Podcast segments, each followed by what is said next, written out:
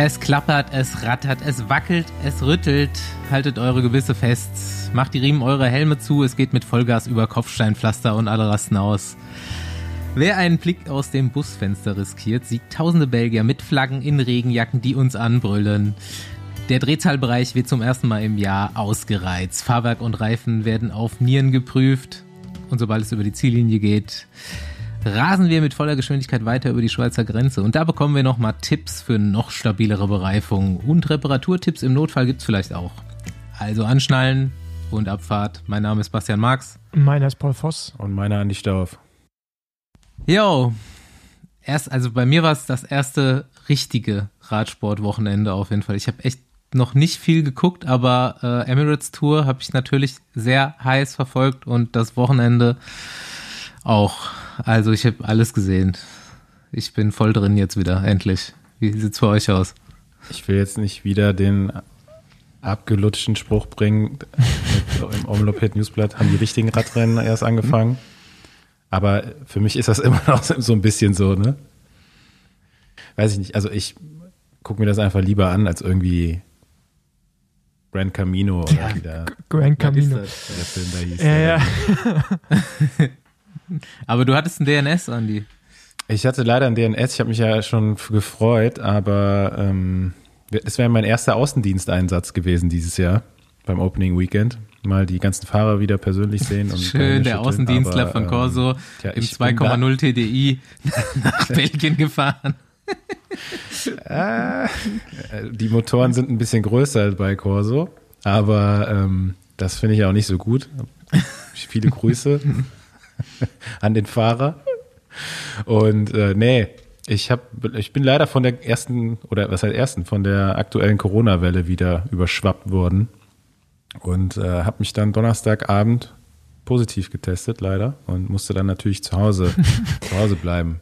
Bin symptomfrei als wenn du drauf geblieben. gewartet hast, so lange getestet, bis endlich positiv ist. Nee, Mann, ich hatte richtig Bock, Dance fahren. Klar. Schön am Leberg oben Pommes essen, Bier trinken, den Fahrern mal winken.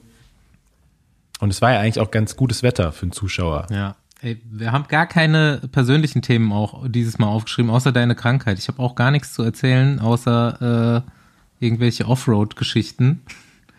Äh, aber wir haben genug aufgeschrieben. Ich weiß nicht, Paul, hast du noch was zu sagen? Wir haben genug aufgeschrieben, was jetzt wirklich Fahrradrennen angeht. Geht's dir gut? Mir geht's gut. Das ist das Wichtigste. Pa Paul hatte diese Woche eigentlich nur einen Aufreger und das Ja, war meine, Fra meine Frage so. nach der Reifenbreite. Und der regt mich immer noch auf und äh, ich sag, nee, ich sag gar nichts mehr. Mach, mach was du willst. Ey, ich krieg, ich krieg auch ein neues Gravelrad. Ich würde ja auch zu gern da mitfahren, beziehungsweise irgendwo mitfahren, aber irgendwie ist es schwierig. Das, das machen Ey, wir Leute, schon noch fahrt halt, Jahr. Aachen, fahrt halt da in Aachen mit. Ihr tut ja so, als, als, als wenn ihr noch Stützräder am Rad habt, Mann. Also ich meine, das ist halt, das ist bei euch vor der Haustür und das kriegt ihr schon auf die Kette. Andi fährt mit seinem Straßenrad mit Rimbrakes und 32er Reifen, maximal natürlich. Er am liebsten 28er und du fährst halt im richtigen Rad dahin. Ja, Fabian hat auch Ja, Bock. der hat auf jeden Fall, der ist, der schart schon mit den Hufen. Ne? Fabian Gen- war irgendwann mal in dem Thema aber auch leicht gereizt am Ende. mit den Hufenscharren kommen wir gleich nochmal zu. Äh, Das ist so die, die Taktik, die Jumbo Visma auf jeden Fall mit ihrer Klassikermannschaft dieses Jahr gefahren hat. Die sind ja bis zum Opening Weekend noch gar keine Rennen gefahren und die haben sich bestimmt auch so gefühlt die letzten Wochen, oder? Stell dir mal vor, ey, du musst ganz ab, ab November bis im Trainingslager gefühlt und dann hängst du auch noch jetzt kurz vor dem Opening Weekend die ganze Zeit im Höhentrainingslager Dass du ja nicht So. krank wirst, mit 1000 Volt alle aufgeladen. Ja, und die hatten auf jeden Fall auch richtig Bock, Absolut. Absolut. oder? Ich hoffe, dass man aus dem letzten Jahr halt gelernt hat, wo sie auch sehr früh sehr, sehr fit waren und dann, äh, wenn es drauf ankam, Habe ich auf auch einen einmal nicht guten mehr so. Tweet gelesen. Ey, Man muss dazu sagen, dass als es drauf angekommen ist, hatte einfach nur Van Art Ja, Corona. okay.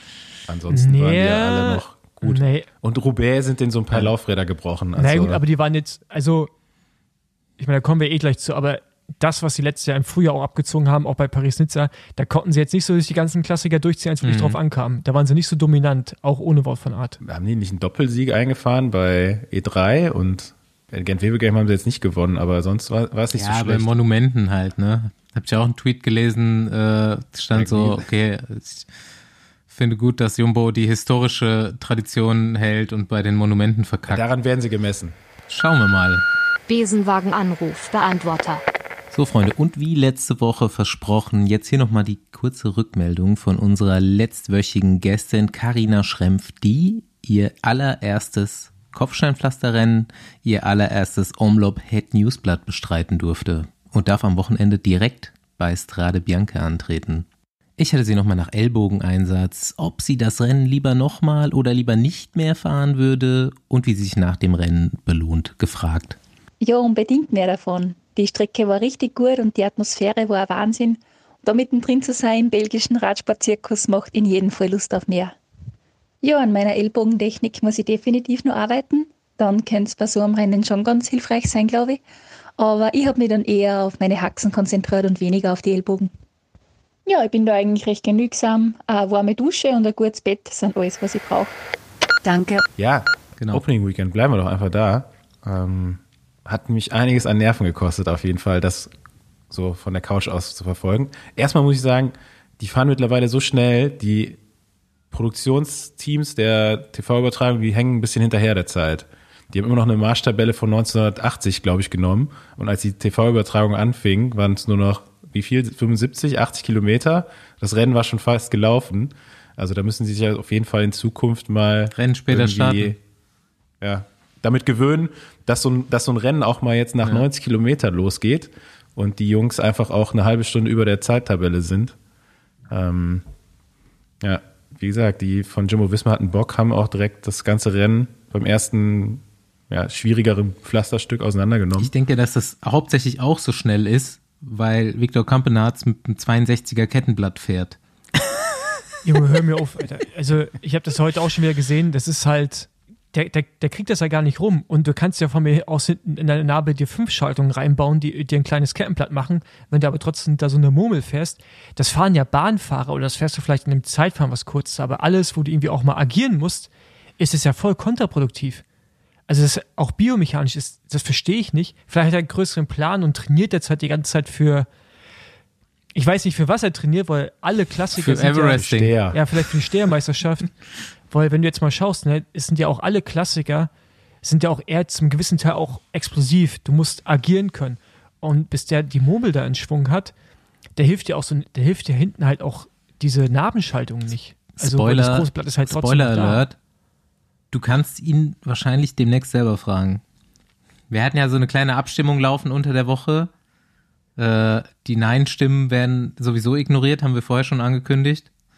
Es waren auch definitiv nicht die Mehrheit und ich habe die Woche schon mit ihm geschrieben.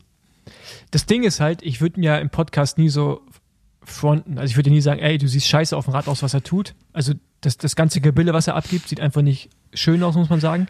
Aber ich bewundere ihn natürlich trotzdem, dass er es so durchzieht. Und also er versucht ja so Radsport für sich so ein bisschen zu revolutionieren, aber er, es sieht halt einfach scheiße aus, muss man sagen. Man muss halt Oder? einfach auch Sachen aus, man muss Grenzen austesten und irgendwann berührt das Kettenblatt halt auch den Boden. 62 funktioniert jetzt, mal gucken, wo es noch hingeht. Ist das bestätigt, 62? Ich habe einfach Ja. 62 gelesen. Ist ich habe noch gar nicht so in Frage gestellt. Ich habe auch überall 62. Ey, das ist, Ja, aber das, die 62er Nummer, die kommt ja daher, dass sie das im Trainingslager mal bei ihm ge- gesehen haben, so ein paar Journalisten, und jetzt einfach sagen, okay, der fährt Ja, das gleiche ist- Kettenblatt wie im es ist Trainingslager. kein- also ist wahrscheinlich ist kein ein 62er. 58er. Ne? Also 58er Sieht noch normaler ist aus. schon Teller, aber ja, aber das ist ja schon. Das sieht aus wie das Ding von was Remco gefahren ist in UAE. War es UAE? Ja, UAE im Zweifel ist ja auch ein 62er gefahren, so ein Riesenteller. Das sieht genauso aus. Und wenn du auch das Verhältnis im Rahmen anschaust, das, also, ist schon krass. Mir, mir liegt die ganze Zeit das, äh, das Wort auf der Zunge, was, was Viktor Kampanat eigentlich so für ein Typ im Radsport ist, ne? So schon außergewöhnlich, ne? Also extravagant ist er auch ein bisschen, ne? Mit seiner ganzen Fahrweise und auch so immer ohne Brille. Ich, also ist irgendwie schon ein sehr spezieller Typ. Also ich sehe den Vorteil nicht. Ich, UAE-Tour, nur geradeaus oder Katar oder wo auch immer du unterwegs bist, oder einfach so ein holländischer Klassiker, einfach nur flach.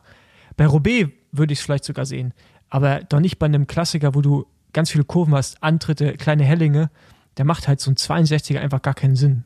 So, oder? Du, Ja, wir frag fragen ihn ihn das das. doch einfach mal demnächst selbst. kann uns das 100 Pro wollen, wollen wir ihm eine Brille schenken? komplett durcherklären. Vielleicht- Wollen wir ihm eine Brille schenken? wir kaufen, wir kaufen jetzt so eine schöne Brille für ihn vorher und dann während der So eine Folge Carrera oder eine quasi Prada oder sowas. Ja, irgendwie sowas, ja. Mich würde mich würd einfach nur interessieren, warum er keine Brille fährt. Wahrscheinlich ist es auch schneller ohne. Okay, la- lass weiter switchen. Zu lang schon wieder bei diesem Thema geblieben. Wir müssen, also Opening Weekend gibt noch mehrere Themen.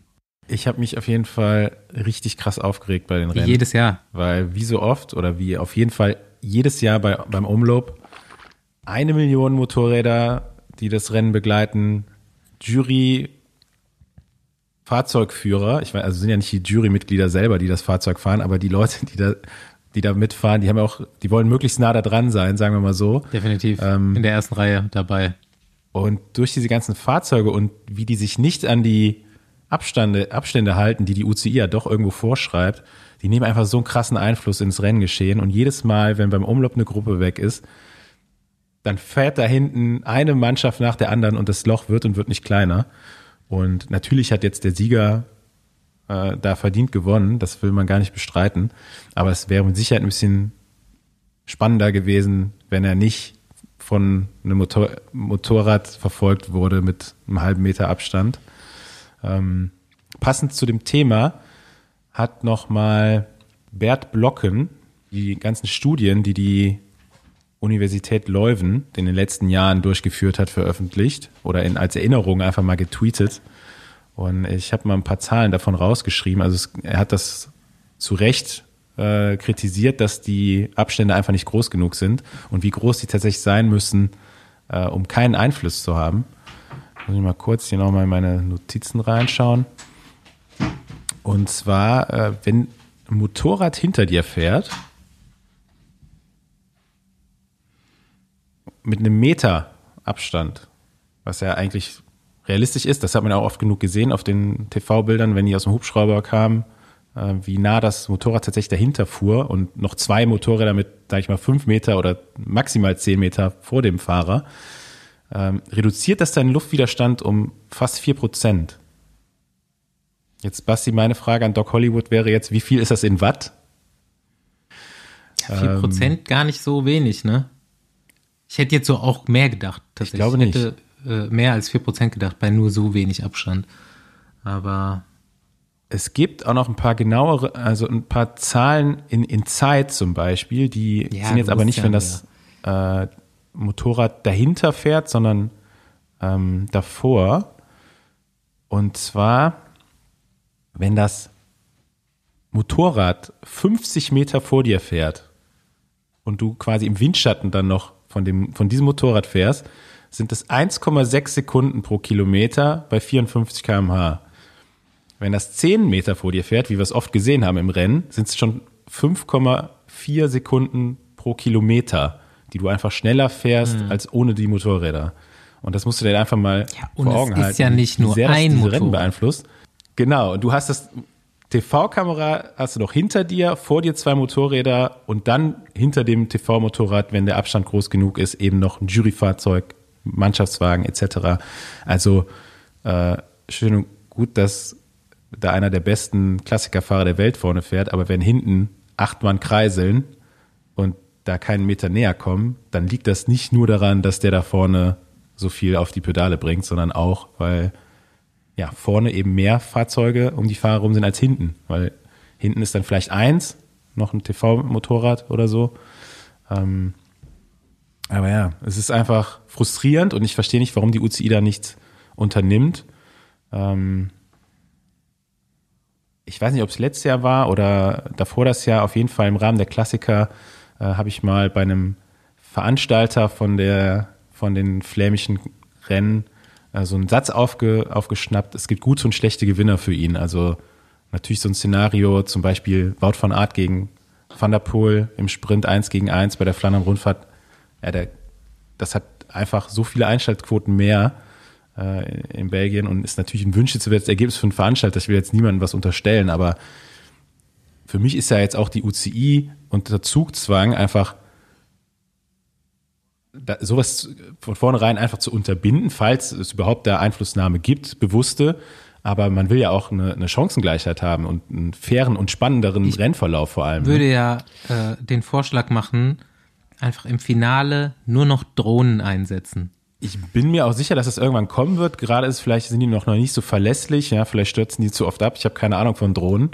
Ich glaube aber schon, dass so dieses Modell Hubschrauber irgendwann nicht Habt mehr ihr, die- habt ihr zeitgemäß das sein wird. mitgekriegt bei Ähm, dem Camino-Rennen? Das auf jeden Fall. Aber es gibt ja auch, Da, da Ja, völlig wilde Aufnahmen. Irgend, die haben da wirklich irgend so einen absoluten Kamikaze-Drohnenpiloten eingesetzt, der einfach wie eine, wie eine Biene um Wingegaard rumgeflogen ist. aber bei der Ja. Cross-WM zum Beispiel war es ja ganz Ja. geil. Genau, aber du musst halt vor Ort sein. Aber was bei den Kameras das Problem ist, hatte ich irgendwie auch schon mal selber die Erfahrung, als ich Regulator war bei der Deutschlandtour, dass du, dass du selbst wenn du als Veranstalter oder als Kommissär sagst, Leute, zieht ab, ja, du halt immer wieder in der Regie Leute sitzen hast, die dem Motorradfahrer sagen, fahr dich dahin. Und solange die UCI oder der Veranstalter keine Strafe ausspricht oder Leute des Rennens Ja. verweist, wird sich ja nichts dran ändern, weil die Motorradfahrer, wenn die keine Konsequenzen haben, werden die immer wieder dichter ranfahren, weil aus der Regie die Anleitung kommt. Und ich glaube, da ist das Problem und da kannst du halt eigentlich der UCI in dem Moment, in dem Moment ist es eh zu spät, eigentlich fast keinen Vorwurf machen, weil ich weiß nicht, ob das eher vom Veranstalter wirklich kommen muss, diese Ansage, weil die setzen die da ja hin. Die UCI ist ja einfach nur ein Organ, was es überprüft. Ja, aber das kann ja trotzdem nicht sein, dass nur für die TV-Bilder Rennen in dem Sinne manipuliert Ja werden. gut, aber das, war- aber das war, das macht es jetzt nicht besser, aber es war ja schon immer so, es ist genauso wie mit Fotografen. Aber, aber Ja, das, das das, heißt ja, es ist, ist bei anderen Rennen fällt es aber nicht so massiv auf oder ins Gewicht, weil einfach bei diesen Frühjahrsklassikern das erste große Rennen in Belgien einfach die Medienaufmerksamkeit viel höher ist und es noch mehr Fahrzeuge sind. Da kann man natürlich auch sagen, okay, wir reduzieren die Fahrzeuge, aber das ist heute ja auch so, dass da jedes Team gefühlten Fotografen mit dabei hat auf dem Motorrad und du ja aus dem Rennen live die Bilder auf Twitter, das ist ja, Instagram das ist ja aber auch in Ordnung. bekommst. Aber die Abstände müssen eingehalten werden und da muss halt, es muss halt ein System geben, was, äh, was mit Geldstrafen arbeitet oder mit Ausschluss von Rennen. Aber wenn das nicht stattfindet, wird das halt weitergehen. Weil, Ja, ist ja, So. also wir sind dann jetzt nicht die Leute, die sich eine Lösung überlegen müssen. Das Aber muss die Paul hat UCI machen. es muss auf es gibt auf jeden Fall Fall schon ein paar geben. Tools. Hm. Es gibt auf jeden Fall Tools, äh, habe ich gesehen jetzt. Ähm, Triathlon wird gerade sowas getestet. Da ist halt so ein Gerät am Fahrrad, ähm, um die Abstände zu messen.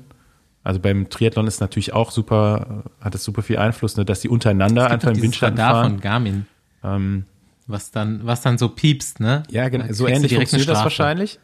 Das ist dann aber auch so mit Mit Elektro, mit Elektroschuh. Ja, auch. Ja, ist tatsächlich so. Also mit so, mit so live, Ich glaub, die- das ist quasi live Abstandsmessung. genau, aber ich glaube, das gibt dir noch einfach einen Warnhinweis, dass sie Ja. zu dicht dran sind und dann wahrscheinlich so das Strikes. dann mit oder? Elektroschock. Da sitzt halt einer und der, der überprüft das und er kann dann halt direkt so sagen, okay, der und der fährt zu nah, der kriegt eine Zeitstrafe oder wie auch Ja. immer das im Triathlon mit Strafen, keine Ahnung, der muss mit einem langen Hemd laufen oder Nee, die haben, ich glaube, die haben da echt so, ausziehen. die haben an der Seite so Dinger, wo du anhalten musst und warten. Und wie so, Ah, okay, das wusste ich nicht.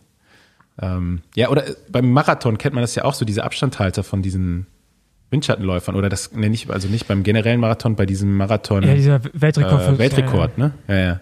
Sowas Mhm. ging ja auch, einfach so Laserlinien auf dem Boden. Ja, aber d- also es ist ganz ehrlich, ne, so auf dem Moped, das ist nicht so schwer. Ich sage jetzt, eine, eine Woche hat schon gereicht, um zu merken, man muss es halt wollen. Aber also, Ja. aber wenn die es halt nicht wollen, dann machen sie es auch nicht. So. Ich habe aus der Studie habe ich noch eine interessante äh, Zahl rausgeschrieben, dass wenn man zum Beispiel in der Doppelreihe zusammenfährt, ist der Luftwiderstand 8% höher, als wenn man hintereinander, also wenn du alleine oder hintereinander fährst. Das ist krass, oder? Ja. Hätte ich nicht gedacht. Aber für die hinten dran ist besser. Für die hinten dran ist besser. Oh Mann. Ja, lass mal wieder aufs Ergebnis zurückkommen. Ähm, bevor wir bei der Bei welchem Rennen sind Dominanz, wir jetzt immer noch beim, ja, Opening Umlob. Weekend. Genau. Bevor Oder wir zur Opening Dominanz Weekend. von Jumbo vielleicht nochmal äh, mit dem Fragenkatalog kommen, den wir erhalten haben diese Woche. Äh, lass uns noch kurz über Arno Deli reden, der einfach noch den Sprint vom Feld gewonnen hat, obwohl er den ganzen Tag vorne rumgestrahlt ist. Das Allergeilste, was Arno Delis an diesem Wochenende gemacht hat, ist, dass er einfach in die Mühe am Ja. Oberlenker reingefahren ist. Ich habe das in einem Radrennen schon ewig nicht mehr gesehen, dass jemand Oberlenker gefahren ist und erst recht nicht, wenn er gerade dabei ist, an der Mühe zu attackieren. Also das fand ich legendär. Also für die Aktion äh, ist er auf jeden Fall in meiner Favoritenliste ganz oben gelandet. Ja, der, der, der, ist, der ist gut, ne? Ich kann mich noch dran erinnern, vor ein paar Wochen hat irgendwer gesagt, ich weiß nicht, ob es aus dem Team kam, dass, dass sie dann einen neuen Saga ansehen. Also so vom Rennfahrer her. Also das sowohl Sprints als Mhm. auch Klassiker, also irgendwie alles so kann. Ey, und ganz ehrlich, der ist einmal mindestens richtig hart gestürzt, ne? Mhm. Bei, äh, bei Head Newsblatt. Und Ich glaube, beim Omloop und ist irgendwo anders dann nochmal, musste ein Loch zufahren. Also da war kein perfektes Rennen gehabt. Und dann so stark noch zu sein in dem Alter, das ist schon krass, ey. Und wie er da die Mur Ja. hochgefahren ist, das, das war, das war schon sportlich. Wenn du hinter dir Laporte, der hatte richtig zu kämpfen und der hat das Loch Ja. auch nicht zubekommen. Und der hat nicht, der hat nicht vergessen zu schalten. Äh, und das ist halt schon krass, ey. Ich kann, ich kann mich ja auch nur wiederholen, da werden in den nächsten Mhm. Jahren auch noch mehr solche Fahrer raufkommen und ich würde jetzt mal behaupten, dass du in zwei, drei Jahren gar nicht mehr weißt, wofür die Abste Abkürzung WVA steht oder MVDP, ja, weil dann sind einfach so Typen wie Deli und wie sie dann noch alle heißen. Ähm, ich bin mal gespannt. Also leider hat jetzt äh, Lotto Destiny, zumindest mal der sportliche Leiter oder neue Performance Manager, der da jetzt auch tätig ist, der so ein bisschen vielleicht auch an dem Erfolg der Mannschaft gerade mit Verantwortung trägt, ähm, hat er jetzt in einem Interview gesagt, dass sie den Plan mit ihm eigentlich jetzt nicht forcieren wollen. Also der wird auch eigentlich die großen Klassiker dieses Jahr noch nicht fahren, mit einer Grand Tour auch noch ein bisschen warten. Also man will ihn jetzt nicht so auf gut Deutsch gesagt verheizen. Da bin ich mal gespannt, wie das, äh, wie die das durchziehen können, weil da vielleicht auch der Druck von Sponsoren irgendwann mit reinkommt, dass der eventuell doch mal bei der Flandern-Rundfahrt und so weiter fährt. Ähm, ja, aber spätestens nächstes Jahr, denke ich mal, wird er da am Start stehen. Ja, was ich halt auch krass finde, ist, wie er das Finale gefahren ist. ne? Er fährt halt von vorne, also auch stellt so gar nicht in Frage, dass er nichts macht und gewinnt halt den Sprint dann. Und allgemein bin ich von Lotto Destiny echt überrascht. Die haben jetzt ja heute dann auch Lesamin gewonnen. Ähm, wie die auf einmal Rad fahren können, wo sie nicht mehr World Tour sind. Also es ist ja eine komplett, also ich finde das ganze Team einfach orgiert, ein komplett neues Team für mich so ein bisschen. Hm. Er hat so wesentlich präsenter, wesentlich stärker, setzt mehr Akzente und äh, kann natürlich auch sein, dass so, wenn man merkt, dass man so einen Fahrer hat wie die Lee oder ja, wie ihn vor allen Dingen, so, einen aufkommenden Star, dass man sich davon irgendwie mitreißen lässt. Aber das ist schon sehr bemerkenswert, was sie da für einen Wandel vollzogen haben. Das hat ja der Sieger heute von äh, Le Sameur gesagt, dass einfach, ja, äh, also Milan, Milan Menten heißt der, der heute gewonnen hat, der hat einfach im Interview direkt gesagt, so dass das Level von Arno Deli die Mannschaft nochmal so insgesamt angehoben hat. Mhm. das- so in der das ganzen ist auch, Vorbereitung. dass man, genau, wenn Ja. du weißt, du hast so jemanden dabei, äh, vielleicht nochmal ein paar Prozent auch einfach selber besser fährst. Ne? Ja, vor allem, du musst halt auch abliefern, weil du, also, du weißt, wenn du ablieferst, hast du jemanden, der abliefert, so, ne? Das ist halt schon geil. Der hat jetzt verlängert letztes Jahr, Ja. ne? Für zwei Jahre oder drei Jahre sogar. Ich hab's jetzt nicht im, Ja, die haben den auf jeden Fall länger an sich gebunden.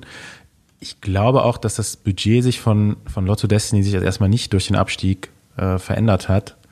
Und ähm, seit ein, zwei, also seit zwei Jahren mindestens ist jetzt äh, Nicolas Maas, ein ehemaliger Fahrer von Lotto Destiny, da als Performance Manager aktiv, äh, ehemaliger Teamkollege von mir aus den Zeiten bei Quickstep. Und der hat da, glaube ich, auch schon so die, die richtigen Sachen verändert. Ne? So ein bisschen Material wurde ja schon letztes Jahr äh, verbessert, auch von Campagnolo gewechselt, äh, vor allem die Laufräder, äh, jetzt DT Swiss mittlerweile. Das Material ist auf jeden Fall besser geworden. Man hat sich vielleicht die Fahrer ein bisschen besser ausgesucht als in den Jahren davor, die jetzt neu dazukommen. Also ich meine, holst jetzt einen, einen Fahrer vom Bingo, ähm, Milan Menten, der jetzt heute direkt Le Samyn gewinnt. Aber ja, die haben sich das Ganze vielleicht auch nochmal angeguckt, wie sie in den letzten Jahren gearbeitet, hier und, hier und da was verbessert äh, oder was verändert. Du musst ja im Radsport gar nicht so viel neu erfinden. So, du musst halt nur vielleicht Ja, und so halt auch schon so einfach früher, wirklich ne? Also so, mit der du Zeit. musst nicht alles gehen, ne? richtig machen, sondern halt schon noch Genau. super viele Leute, die manchen Entwicklungen irgendwie im Wege stehen, weil sie denken so, das ist alles nicht so wichtig oder manches davon ist nicht so wichtig. Wenn du aber alles von diesen kleinen neuen Veränderungen richtig machst, dann hast du halt insgesamt einen höheren prozentualen Mehrwert. Und Ich- ich- ähm, da sind dann wahrscheinlich auch Sponsorenverträge manchmal im Weg. Ähm, aber das ist halt, glaube ich, heute dann auch eine Kunst von so einem Teammanager, das, äh, das, sich dessen bewusst zu sein. Ich denke mal, Genau. die Teammanager, die sind halt meistens gar nicht so super informiert um, um was es da alles geht. Aber wenn du Ja, dann einen ja. Performance Manager hast, der den Teammanager so brieft, dass der halt auch Offenheit da in den Sponsorenverträgen noch behält, dann kannst du halt vieles, vieles wettmachen. Genau. Also du brauchst eigentlich diesen Performance Manager, wenn es dann diese Position ist in dem Team, die da ein bisschen Freiheit einfach bekommt ne? und dann auch das Vertrauen von einem Management, äh, diese Sachen umzusetzen. Das Paradebeispiel dafür ist ja Intermarché. Ja, also das lief bis vor ein paar Jahren noch so, dass sie einfach mal geguckt haben, okay, welche Fahrer sind gerade gut drauf, Ok, ihr fahrt nächste Woche. Und das ging dann die ganze Saison so durch. Also da gab es gar keine individuelle Saisonplanung. Ähm, alle sind mehr oder weniger alles haben alles gleich gemacht. Und das, auf dem Niveau geht das natürlich nicht. Ne? Und ich würde jetzt das, was du gesagt hast, ein bisschen umdrehen. Du musst gar nicht alles richtig machen, aber du Ja. musst nur gucken, dass du nichts falsch machst. Ne? Also genau diese Sachen, äh, weiß ich nicht, also bei so, eine Sache, wo wahrscheinlich heutzutage jedes Team darauf achtet, was vor ein paar Jahren noch keiner gemacht hat, da sind alle mit dem gleichen Reifendruck gefahren bei den Klassikern. Heute wird es individuell angepasst. Ne? Die schweren Fahrer natürlich ein bisschen mehr, die leichteren ein bisschen weniger. Äh, vorher sind da alle einfach mit 7 Bar bei 28 Millimeter Reifen durch die Gegend gefahren. Und wenn du dann einfach ein Team hast, was jetzt den Reifendruck anpasst, ja, die fahren einfach schon viel schneller übers Pflaster. Ne? Also es sind so, wie du sagst, viele Kleinigkeiten. Ähm, die musst du gar nicht alle richtig machen, aber wenn du so wesentliche Sachen halt erstmal in den Griff bekommst, dann reicht das im Radsport manchmal schon, um einfach ein, eine Stufe höher zu, zu gehen, weil nicht alle Teams arbeiten halt zeitgemäß. Ne? Ja, was ich da jetzt, hatte ich mit Weizleben diese Woche mal besprochen, der hat so einen Pod gegossen mit Eike Wiesbeck, dem Performance Manager, oder ist er Performance Mhm, Manager, von genau, von Intermarché. ja. Der ist anscheinend bei jedem Radrennen dabei, ne? also wirklich von Anfang bis Ende und kümmert sich auch. Und da kamen wir auch drauf, eigentlich das Tempo, was der gerade vorlegt, das kannst du nicht lange durchhalten, weil irgendwann ist natürlich dieser Wissensvorsprung oder diese Sachen, die du irgendwann dir erlesen hast und durch Meetings erarbeitet hast, das verschwindet, weil du nur noch unterwegs bist, ne? Also weil du halt, ja, und ich glaube, das ist dann wiederum das Ding, wo kleine Teams dann scheitern, weshalb so ein Erfolg eventuell nicht langfristig ist. Man kann natürlich hoffen, dass so Budget dann steigt, aufgrund dessen, dass man in einer sehr kurzen Zeit sehr, sehr gut wird. Aber wenn so ein Eike Wiesbeck dann auf einmal ähm, eigentlich wieder zurückgehen muss, weißt und sagt, okay, ich muss jetzt mal ein halbes Jahr mich wieder drum kümmern, dass wir im nächsten Jahr wieder up to date sind. Ähm, ich glaube, ob man das so, so durchziehen kann, das Tempo. Und bei Lotto Destiny kann ich mir auch vorstellen, dass es das gleiche ist. Man hat so letztes Jahr Schritte gemacht, die wirken jetzt, aber ja, wie, Ja. wie lange kann sowas ne, funktionieren? So, weil, weil, weil Die Namen, so die wir ist. hier genannt haben, die heimsen jetzt so ein bisschen die Lorbeeren ein. Äh, bei den ein oder anderen Teams sind natürlich noch, stehen da noch mehr Personen dahinter. Ja, aber- aber- also aber- es ist nicht immer so die ein, ein, eine Aber Person. die haben jetzt nicht ein riesen Budget Ähm, wie Jumbo Visma, Ineos, wo man weiß, da ist Genau. halt ein Amount of Stuff dahinter, die einfach nur Research machen, Leute einkaufen mit Expertise und sowas. Das haben die Teams ja nicht. Das ist ja so dann ein- oder zwei-Mann-Projekte, die mega smart sind, Bock drauf haben, aber die sind halt irgendwann auch ausgebrannt, wenn sie nicht aufpassen. Ne? Das ist halt dann auch schon das Krasse daran. Ne? Apropos Budget Jumbo Wismar, Andi, jetzt nimm uns doch mal mit. Erklär mal, was du die Woche gemacht hast. Ähm, ja, ich habe mal natürlich mir auch jetzt so als erste Reaktion überlegt, okay, krass, Jumbo Visma so beeindruckend dieses Opening Weekend dominiert. Und warum das so ist, das haben wir ja schon öfter mal gehört. Ne? Wir hatten verschiedene Fahrer im Podcast. Ähm, die Folge mit Michael Hessmann ist dann nochmal zu empfehlen, wie das da abläuft, so mit Nutrition, wo das Team, glaube ich, der, der, der Player am Markt ist, so ähm, wie man das zu machen hat im Jahre 2023. Ähm, klar, ne? Also die fahren auch super Material, wählen alles aus. Äh, jeder Fahrer wird von einem Team an Betreuern, äh, von einem Team an Betreuern unterstützt. Und ähm, ja, aber mittlerweile nicht mehr alles bei Jumbo Visma, würde ich mal behaupten, weil da auch das Budget in den letzten Jahren ganz gut gewachsen ist mit dem Erfolg. Und ähm, ich habe dann mal euch auch zum Mitraten eine kleine Übersicht geschickt, einfach mal von den Mannschaften, die jetzt da beim Opening Weekend am Start waren, wie viel die so in der, in der Summe verdienen. Und äh, man sieht da einfach auch schon, dass da Jumbo Visma mittlerweile halt auch Ich gehe da nochmal rein top hier. ist. Ne? Ich öffne es jetzt bei mir auch Also du hast uns eine Liste geschickt. Ähm. Da standen auf der linken Seite die Teams Jumbo Visma, Bora, Ineos und EF.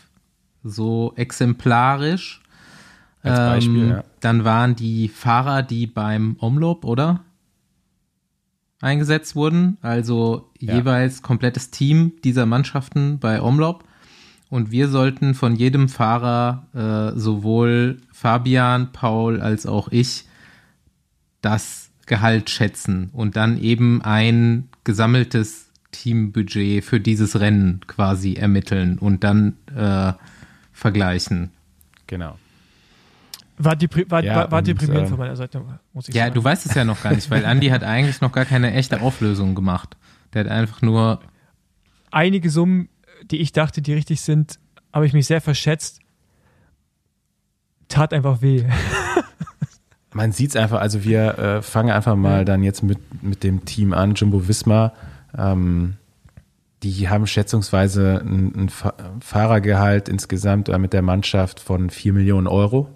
Lass doch kurz die Fahrer direkt aufzählen. Einfach nur jetzt mal, dass man es weiß. Das ist Willem van Baarle, Tisch Benot, äh, Eduardo Affini, Christoph Laporte, Jan Tratnik, äh, Nathan van Hooijdonk und Per Strand Hagenes. Per Strand, Hagenes, genau. Beim Omloop, ich glaube, da habe ich mich äh, vertan, war, glaube ich, Mick van Dijk dabei, aber die werden sich auch äh, da nicht groß unterscheiden vom, vom Gehalt. Aber man kommt da schon auf insgesamt so circa 4 Millionen, natürlich mit Van Baale, so ein, so ein Top-Fahrer, der schätzungsweise zwischen 1,5 und 1,7 Millionen Euro verdienen wird im Jahr.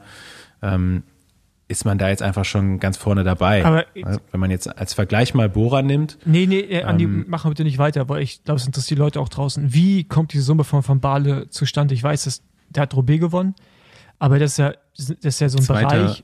Bei der Weltmeisterschaft gewesen. Ja, ja, aber das ist ja ein Bereich, wo eigentlich Rundfahrer sind oder potenzielle GC-Fahrer und so. Naja, also die Leute, sind dann die schon ein bisschen Klassiker höher gewinnen können. anzusetzen die sind schon, denke ich mal, über eine Million anzusiedeln. Genau, also wenn es so zu den Monumenten geht, dann kann man in dem Bereich auf jeden Fall äh, rechnen. Ähm, Rundfahrer werden da mittlerweile doch auch schon über zwei Millionen Euro gehandelt auf dem Markt. Das sind so Ähm. Grand, Grand Tour Top Ten Fahrer, Aber würde ich jetzt, oder? Also wir Rundfahrer dann ja, schon eher so Grand Tours, Podiumsbereich. ähm, nicht jetzt. ne? Ja. Äh, Da sind auch die Sprünge groß, sagen wir mal, von einem, der so vielleicht auf Mhm. Platz 10 hofft äh, oder vielleicht so gerade so die Top 10 knackt, der wird wahrscheinlich keine Millionen Emo verdienen. Buchmann, Aber jemand, der Podiumskandidat ist, hau mal eine Zahl raus. ähm, ist wahrscheinlich ein bisschen höher. Ähm, gut, ich meine, ist natürlich auch immer so ein bisschen äh, deutscher Fahrer für ein deutsches Team. Ähm, ich weiß nicht, wann er seinen Vertrag gemacht hat. Wenn er nach der Tour damals noch einen Vertrag gemacht hat, dann wird er wahrscheinlich auch ein, ein gutes Gehalt bekommen, was so ein Van Baale oder so äh, schon, schon nahe kommt. Ähm, das ist natürlich jetzt nur eine Schätzung. Ähm, ich habe da auch mal ein paar, paar Arbeitskollegen gefragt, ein paar andere ähm, Kollegen aus, den, aus der Agentenwelt, wie die die Teams bewerten würden. Und da kommt man eben dann auf so ein Bu- Budget jetzt bei Jumbo Visma äh, von ungefähr 4 Millionen. Als Vergleich jetzt mal Bora. Ähm, das wird so auf 2 Millionen Euro geschätzt. Denz, Haller, Koch, Lürs, Meus, Polit, Schelling. Also die stehen da quasi mit der Hälfte von dem Budget da am Start. Ähm, sieht man dann natürlich auch einen Unterschied im Rennen, ja, wie, wie, die, wie die Fahrer dann vertreten sind im Finale. Äh, Pollitt da noch einen starken sechsten oder siebten Platz am Ende gehabt.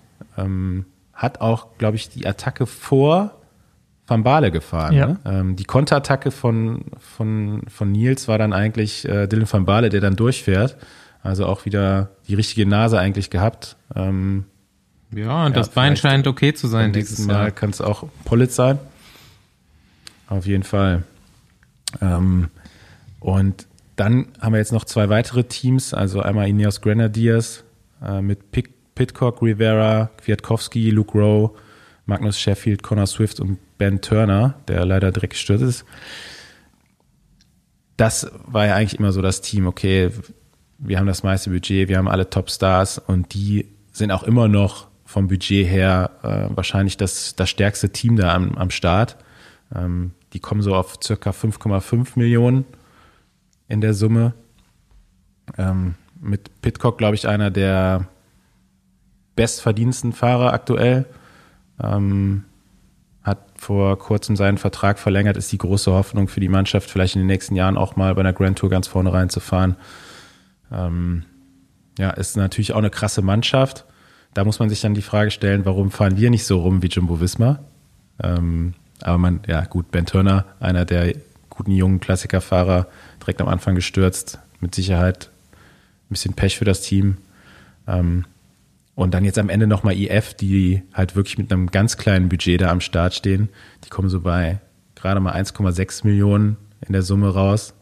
Mit Koi Kelere, Owen Dull, Stefan Bissiger, Jonas Rutsch, ich weiß gar nicht, Tom Scully? Mhm. Tom Scully, ne? James Shaw und Julius Vandenberg, der noch einen Namensvetter hat, der ein bisschen erfolgreicher ist. Ähm, sind dafür aber auch ganz gut präsent gewesen im Finale. Ich habe mich zwar gewundert, warum es so lange gedauert hat, bis sie gefahren sind, aber Warum keiner vorne gefahren ist. hatten tatsächlich in der Verfolgergruppe ähm, am Ende, ich glaube, noch vier oder fünf Fahrer sogar vertreten. Ähm, muss man sagen, eigentlich für das Budget ein super Ergebnis da am Ende. Aber man sieht halt da auch ne, bei diesen Fahrern, die die Qualität da haben äh, bei Jumbo Visma, dass dann auch so eine Leistung als insgesamt schon nicht von ungefähr kommt. Ne? Und man muss dazu sagen, die haben mal wieder eine ganz andere Vorbereitung gewählt. Ich glaube, Wout van Aert hat sich dafür speziell stark gemacht, dass sich das Team auf die Klassiker-Saison eben genauso vorbereitet wie auf eine Tour de France. Also mit dem Kernteam, was die Klassiker jetzt in Angriff nehmen wird, ähm, einfach über Monate jetzt schon zusammengearbeitet, immer in Trainingslagern zusammen, jetzt auch nochmal unmittelbar vorher in einem Höhentrainingslager. Die ganzen Vorbereitungsrennen, die die anderen Teams eigentlich gemacht haben, weggelassen und auch wirklich über nichts anderes mehr anscheinend gesprochen haben. Ja, also wochenlang Videoanalysen der Rennen, wie können wir die Rennen machen, schon eine Planung eigentlich vor, vor Wochen für dieses Opening Weekend gemacht. Ähm, da würde ich mal auch gerne so vielleicht ein paar Insights mal reinholen von, von Christian Niemann oder Robert Wagner, wenn die Klassiker vorbei sind, wenn sie dann so ein paar Geheimnisse ausplaudern wollen, äh, wie das genau ge- aussieht. Ähm, das fand ich schon, schon krass, dass man sagt, so, okay, wir fahren jetzt gar keine Rennen vorher, sondern lassen unsere Fahrer einfach noch mal drei Wochen in Teneriffa auf dem Berg. Und die haben dann so Bock einfach und äh, ja, war auf jeden Fall Stand heute eine ganz gute Vorbereitung. Paul, mal sehen, ob sie dann bis Roubaix durchhalten. Ja, direkt wieder auf die Insel. Ähm, Ähm, dazu ein anderes Team, aber wurde mir jetzt auch zugetragen, dass Alpecin de Koenig, die machen das auch, ne? Also die haben auch, ich weiß nicht, das wisst ihr wahrscheinlich über, keine Ahnung, Jason oder, dass die haben ja dieses Höhenhotel in Dea, wo die ja in der Höhe pennen oder in der Höhe die Zeit verbringen, auf den Zimmern. Ähm, und die machen da jetzt gerade auch neue Dinge, sind relativ lange immer da und gehen erst kurz vorher zu den Rennen. Funktioniert bei denen jetzt gerade noch nicht so, wie man sieht. ja. Aber ähm, ich bin auch gespannt, wie sich das jetzt entwickelt, weil dieser Schritt hin zu direkt zu den Rennen fahren, ich meine, es war jetzt ja auch bei Vinegat so, ja, oder bei Pogacar, direkt on fire sein. Das haben wir in den letzten Jahren ja schon gesehen, aber es ist ja jetzt nochmal eine Stufe krasser geworden, oder? Also vielleicht kommt es mal nur so vor, aber die Leute kommen jetzt gerade zu den Rennen und sind halt direkt richtig fit. Ja, musste halt auch sein. Das ist schon- Ne? Kannst halt Ja. nicht mehr, kannst halt Ich nicht mein, mehr hinkommen und äh, dich vorbereiten ja, klar, wollen. Das hat man in den letzten Jahren auch. Das hat man in den letzten Jahren auch, aber das ist jetzt nochmal irgendwie, hat nochmal so ein anderes Level bekommen. Am du, Ende ich meine? ist es das ja jetzt- geil, so, ne? Die, äh, es ja. wird halt einfach, Ja, klar. Die ballern halt direkt es rum. wird ja auch spektakulärer es gibt ja den, den Spruch, ein Wettkampf macht einen guten Trainingsplan kaputt. Ist, ist auch so. Ja, Ja. also das ist auch das Ding, ne? Das war halt auch noch so eine, das ist noch so eine Tradition im Radsport halt, diese Vorbereitungsrennen, weil das halt jahrelang so gemacht worden ist. Du bist halt, ja, vielleicht irgendwann dann in den Emiraten im Februar mal irgendwie ein Rennen gefahren und dann ging dieser klassische Weg eben über äh, Tirreno oder Paris-Nizza zu Mailand Sanremo und dann zu den Klassikern. Das war für einen Klassikerfahrer einfach Pflichtprogramm. Ja? Das haben alle so gemacht, bis dann die ersten gesehen haben, ey, vielleicht macht es gar nicht so viel Sinn. So, wenn du das jetzt mal anguckst, wo die Fahrer alles fahren, die fahren dann im Januar entweder in Australien oder in Argentinien, haben einen riesen Reisestress. Also du verlierst ja durch die Reise wahrscheinlich schon fünf Tage bei so einem Rennen, die du auf der anderen Seite irgendwo voll trainieren könntest. Dann ist die Frage, wie werden die Rennen da gefahren? Ich meine, Australien ist kein, ist kein leichtes Radrennen, aber wenn man mal so hört, was die Jungs aus Argentinien berichten, ja, die fahren halt den ganzen Tag mit einem niedrigen Puls durch die Gegend. Am Ende fahren sie mal schnell einen Berg rauf, aber du kommst aus so einer Rundfahrt vielleicht auch gar nicht so mhm. raus wie gewünscht, ja, weil die Rennen einfach auch nicht so hart sind. Das gleiche jetzt so mit Rennen wie, wie Saudi Tour oder UAE, weiß ich jetzt nicht, aber im Oman zum Beispiel, ja, da, da sagen die Fahrer teilweise, was soll ich jetzt hier machen? Thomas de Gent hat es noch äh, nach seiner komischen Fluchtaktion, die er da gebracht hat, wo er den ganzen Tag alleine fährt bei der UAE-Tour, gesagt, ja, was soll ich hier sonst machen? Ich werde hier mhm. schlechter, wenn ich Rennen fahre, weil die sind so leicht, wenn du im Feld mitrollst. Da werde ich einfach nicht besser. Und ja, da muss man sich dann halt als Team überlegen, okay, ist das für unsere Klassikerfahrer, die jetzt in zwei Wochen Vollgas geben müssen, die richtige Vorbereitung? Oder machen wir es vielleicht anders, gehen mal ins Höhenstrainingslager, Teneriffa, gutes Wetter, haben wir keine Unterbrechung im Training, haben viel höheres Volumen, Intensitäten. Anscheinend funktioniert Ich, ich, bin, ich bin echt gespannt, wie lange sowas gut geht. Also dieses Radrennen, Höhe, Radrennen, Höhe, also die sind ja wirklich, also Wout, ne, ist ja auch Cross-Saison gefahren. Familie war bei den Crossrennen, ist dann eigentlich direkt wieder irgendwo hingeflogen. Ähm, das kannst du schon ein paar Jahre machen, aber das Thema hat man so oft, ne, so ob die Profis, also ob die Fahrer noch bis in die 30er mhm. rein wirklich so auf so einem hohen Niveau fahren wollen auch oder vielleicht vorher aufhören. Äh, ist gerade eine krasse Entwicklung, muss ich sagen. Also es, ist, äh, es ist pervers und äh, ich glaube, da wünschen sich einige oder sind froh, wenn es so Oldschool-Teams sind, weißt du, wo Gibt's du halt in Saudi. Ja, äh, was heißt in Saudi? Aber, deine lockeren Kilo ja. Nee, nein, mhm. wo du, wo du deine lockeren Kilometer hast und fährst die Radrennen, kommst wieder nach Hause, bist mal wieder zwei Wochen zu Hause, interessiert eigentlich auch keinen, was du machst. Hauptsache beim nächsten Rennen bist du einigermaßen fit. Ja, aber also gibt ja auch mal, ne? Du bist jetzt, sag ich mal, Dezember im Trainingslager, im Januar, dann jetzt im Februar äh, bist du jeweils zwei, drei Wochen im Trainingslager. Du bist ja auch die ganze Zeit getrennt von deiner Familie und deinem Umfeld. Ne? Ja, genau. Das ist schon, ja. schon was, was man vielleicht nicht mehr 15 Jahre macht. Ähm, ja. Ja. Aber ich, ja, ich finde, ich finde es interessant. Also für uns ist es gut, weil irgendwie jedes Radrennen gerade spektakulär wird. Weil, also auch wenn Jumbo jetzt dominiert hat, war es trotzdem interessante Rennen. Ja, auch Köne, Brüssel, Köne war ein interessantes Finale. Mega spannend, ja. ja. Ähm, ich habe diesmal mach, heute mache ich die Überleitung. Apropos Thomas de Gent und seine Flucht bei UAE, ne? Ich fand das mega unprofessionell, dass er einfach gesagt hat, ey, mir ist das hier zu leicht, ich fahre jetzt einfach alleine weg. Mit so einem Sprinter wie Caleb Youn in der Mannschaft, dem am Ende vielleicht ein Anfahrer fehlt, weiß ich nicht. Also keine Ahnung, wie sein, wie sein Standing in der Mannschaft ist. Ich als Teammanager fände das Ganze nicht so geil. Ob das jetzt so viel bringt, dass er da mal ein bisschen in der Kamera zu sehen war. Ultra sinnlos. Ich bin ja, da ja kein großer definitiv. Fan von, von diesen Fernsehattacken. Und ich fände es auch als Caleb Youn echt scheiße. Ja. Ich habe mit Ben telefoniert, der meinte, diese, diese Flucht an sich ist ja erstmal irgendwie, es waren irgendwie zwei andere weg von Quickstep. Ähm, die ist so zustande gekommen, dass oder aus einem kleinen Unfall so zustande gekommen, dass äh, es einfach gerade so ein bisschen zügig war vorne es auf eine ähm, Bonussekunden Zwischensprint zuging und dann äh, Wout Puls und Ben waren gerade vorne und Wout Puls meinte, komm, lass, lass hier Lücke aufgehen, dann haben wir eine kleine Spitzengruppe, dann müssen wir nicht aufpassen, dass hier jemand äh, relevantes äh, Sekunden holt. Und so sind dann diese zwei weggeault, kurzzeitig. Und äh, da hat sich ja dann, ich weiß gar nicht, wie sich dann weiterentwickelt hat, wie De Gent dann dahin gekommen ist. Ist der wirklich nochmal alleine losgefahren oder ich glaube, die sind dann da nämlich hinterhergefahren, zu zweit erstmal, oder? Ja, die anderen beiden haben sich auf jeden Fall irgendwie zurückfallen lassen. Ich habe es auch nicht ganz gesehen, mhm. ähm, aber einfach dieses Sinnlose, da, ich fahre jetzt vorne 35 und ihr fahrt hinten 35, mhm. also Total. was soll's, ne?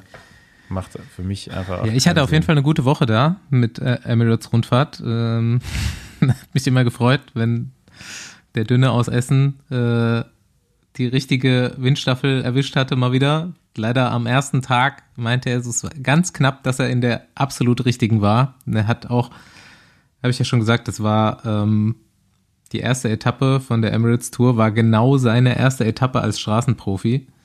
Und ähm, er meinte, er stand schon halbe Stunde vorm Start in der ersten Reihe, hat sich alles versucht richtig zu machen, was geht und hat es eigentlich auch ziemlich geschafft und nur einmal äh, Waschmaschine gekommen, im Kreisel, bisschen nach hinten gespült worden, dann abgerissen, keine Chance mehr gehabt, irgendwie dahin zu fahren.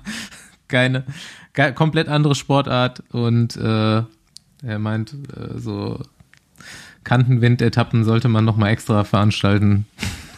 Ja, genauso wie Bergetappen oder Richtig. Zeitfahren. Aber Alles eigene Disziplin. Ja, das hat er dann doch ganz gut gemacht. So, es wird immer ein bisschen stabiler. Und wenn es jetzt auch eine Sprintrundfahrt war, World Tour Top 10 GC, ist nicht so oft, dass das ein Deutscher fährt. Und es gibt nicht so viele Deutsche, die das gefahren sind in den letzten Jahren. Ich, ich dachte, ich fand es auch echt super. Ich bin auch kurz äh, vom Sofa aufgesprungen, so ungefähr, als der, ich glaube, der war der vierte dann noch Ja, ja. kurzzeitig auf der Bergankunft, oder? Als ähm, Van der Poel dann losgefahren ist mit Adam Yates. Rem- Remco, Ich weiß nicht, wer da dazwischen noch lag. Und äh, für so ein paar hundert Meter war Ben auf jeden Fall noch dabei. Er meinte dann so, ja, eigentlich so, er ist dann doch ein bisschen auf Sicherheit gefahren. Er wusste, jetzt sind noch so und so viele vor ihm und er wollte den Platz jetzt nicht hergeben und vielleicht hätte es auch noch gereicht, damit zu fahren, mit dem Pleb wenigstens. War ja dann auch nicht so viel Abstand am Ende. Aber Ben ist halt so ein super krasser Sicherheitstyp und der versucht dann lieber nicht mit der Brechstange, wenn er, wenn er weiß, der äh, kann da noch was mit nach Hause nehmen. Aber ja, es wird immer ein bisschen besser. Und äh, mal schauen, wo es noch hingeht. Ja, unser ehemaliger Praktikant hat ja noch einen Ausflug Tag, gemacht Ja, ja. an dem Tag. Hessmann und Ballerstedt in der Spitzengruppe. Ob die sich unterhalten Und haben? hatte- Äh, Weiß ich nicht, glaub nicht, oder?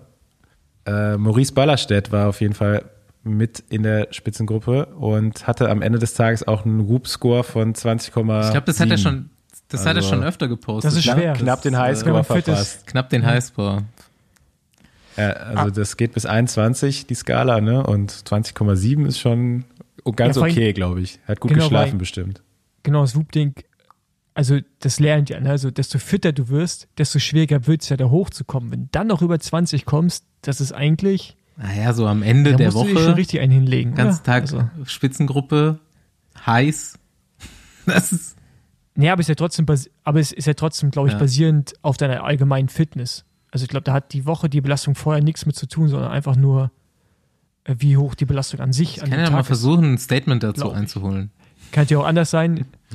Aber, äh, Aber- Basti, wenn jetzt der Zwiehoff besser als der Ja, du Buchmann weißt, was das bedeutet. bei der UAE Tour, ist er jetzt automatisch auch die deutsche Tourhoffnung oder? Kriegt er jetzt den Vertrag von Emu? ja, Ähm, ja, UAE Tour ist natürlich sonst zum Zuschauen manchmal echt langweilig, ne? Aber als Fahrer habe ich so Rennen ja geliebt. Also so, da ist es, ich weiß nicht, da ist es glaube ich noch mal flacher als jetzt zum Beispiel hier in Köln oder so. Wenn du hier flach fährst, da ist es noch mal flacher, weil es ist einfach schneller, wie du das ist, wie fährst. Brand, ist wie Brandenburg. Also so ja, Brandenburg-Rundfahrt fand ich auch immer gut.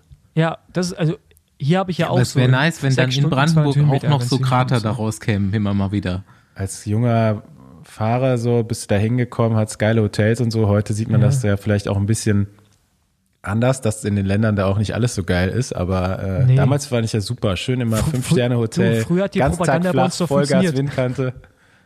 Ja. Ja. Und dann weiß ich immer noch, wie, da gibt es diese, diese, diese Bodenwellen, Speed Bumper. Speedbumper, ja. Äh, und die sind da so hoch, also mit, zwei, mit, mit einem 62er Ey. Kettenblatt würdest du da aufsetzen.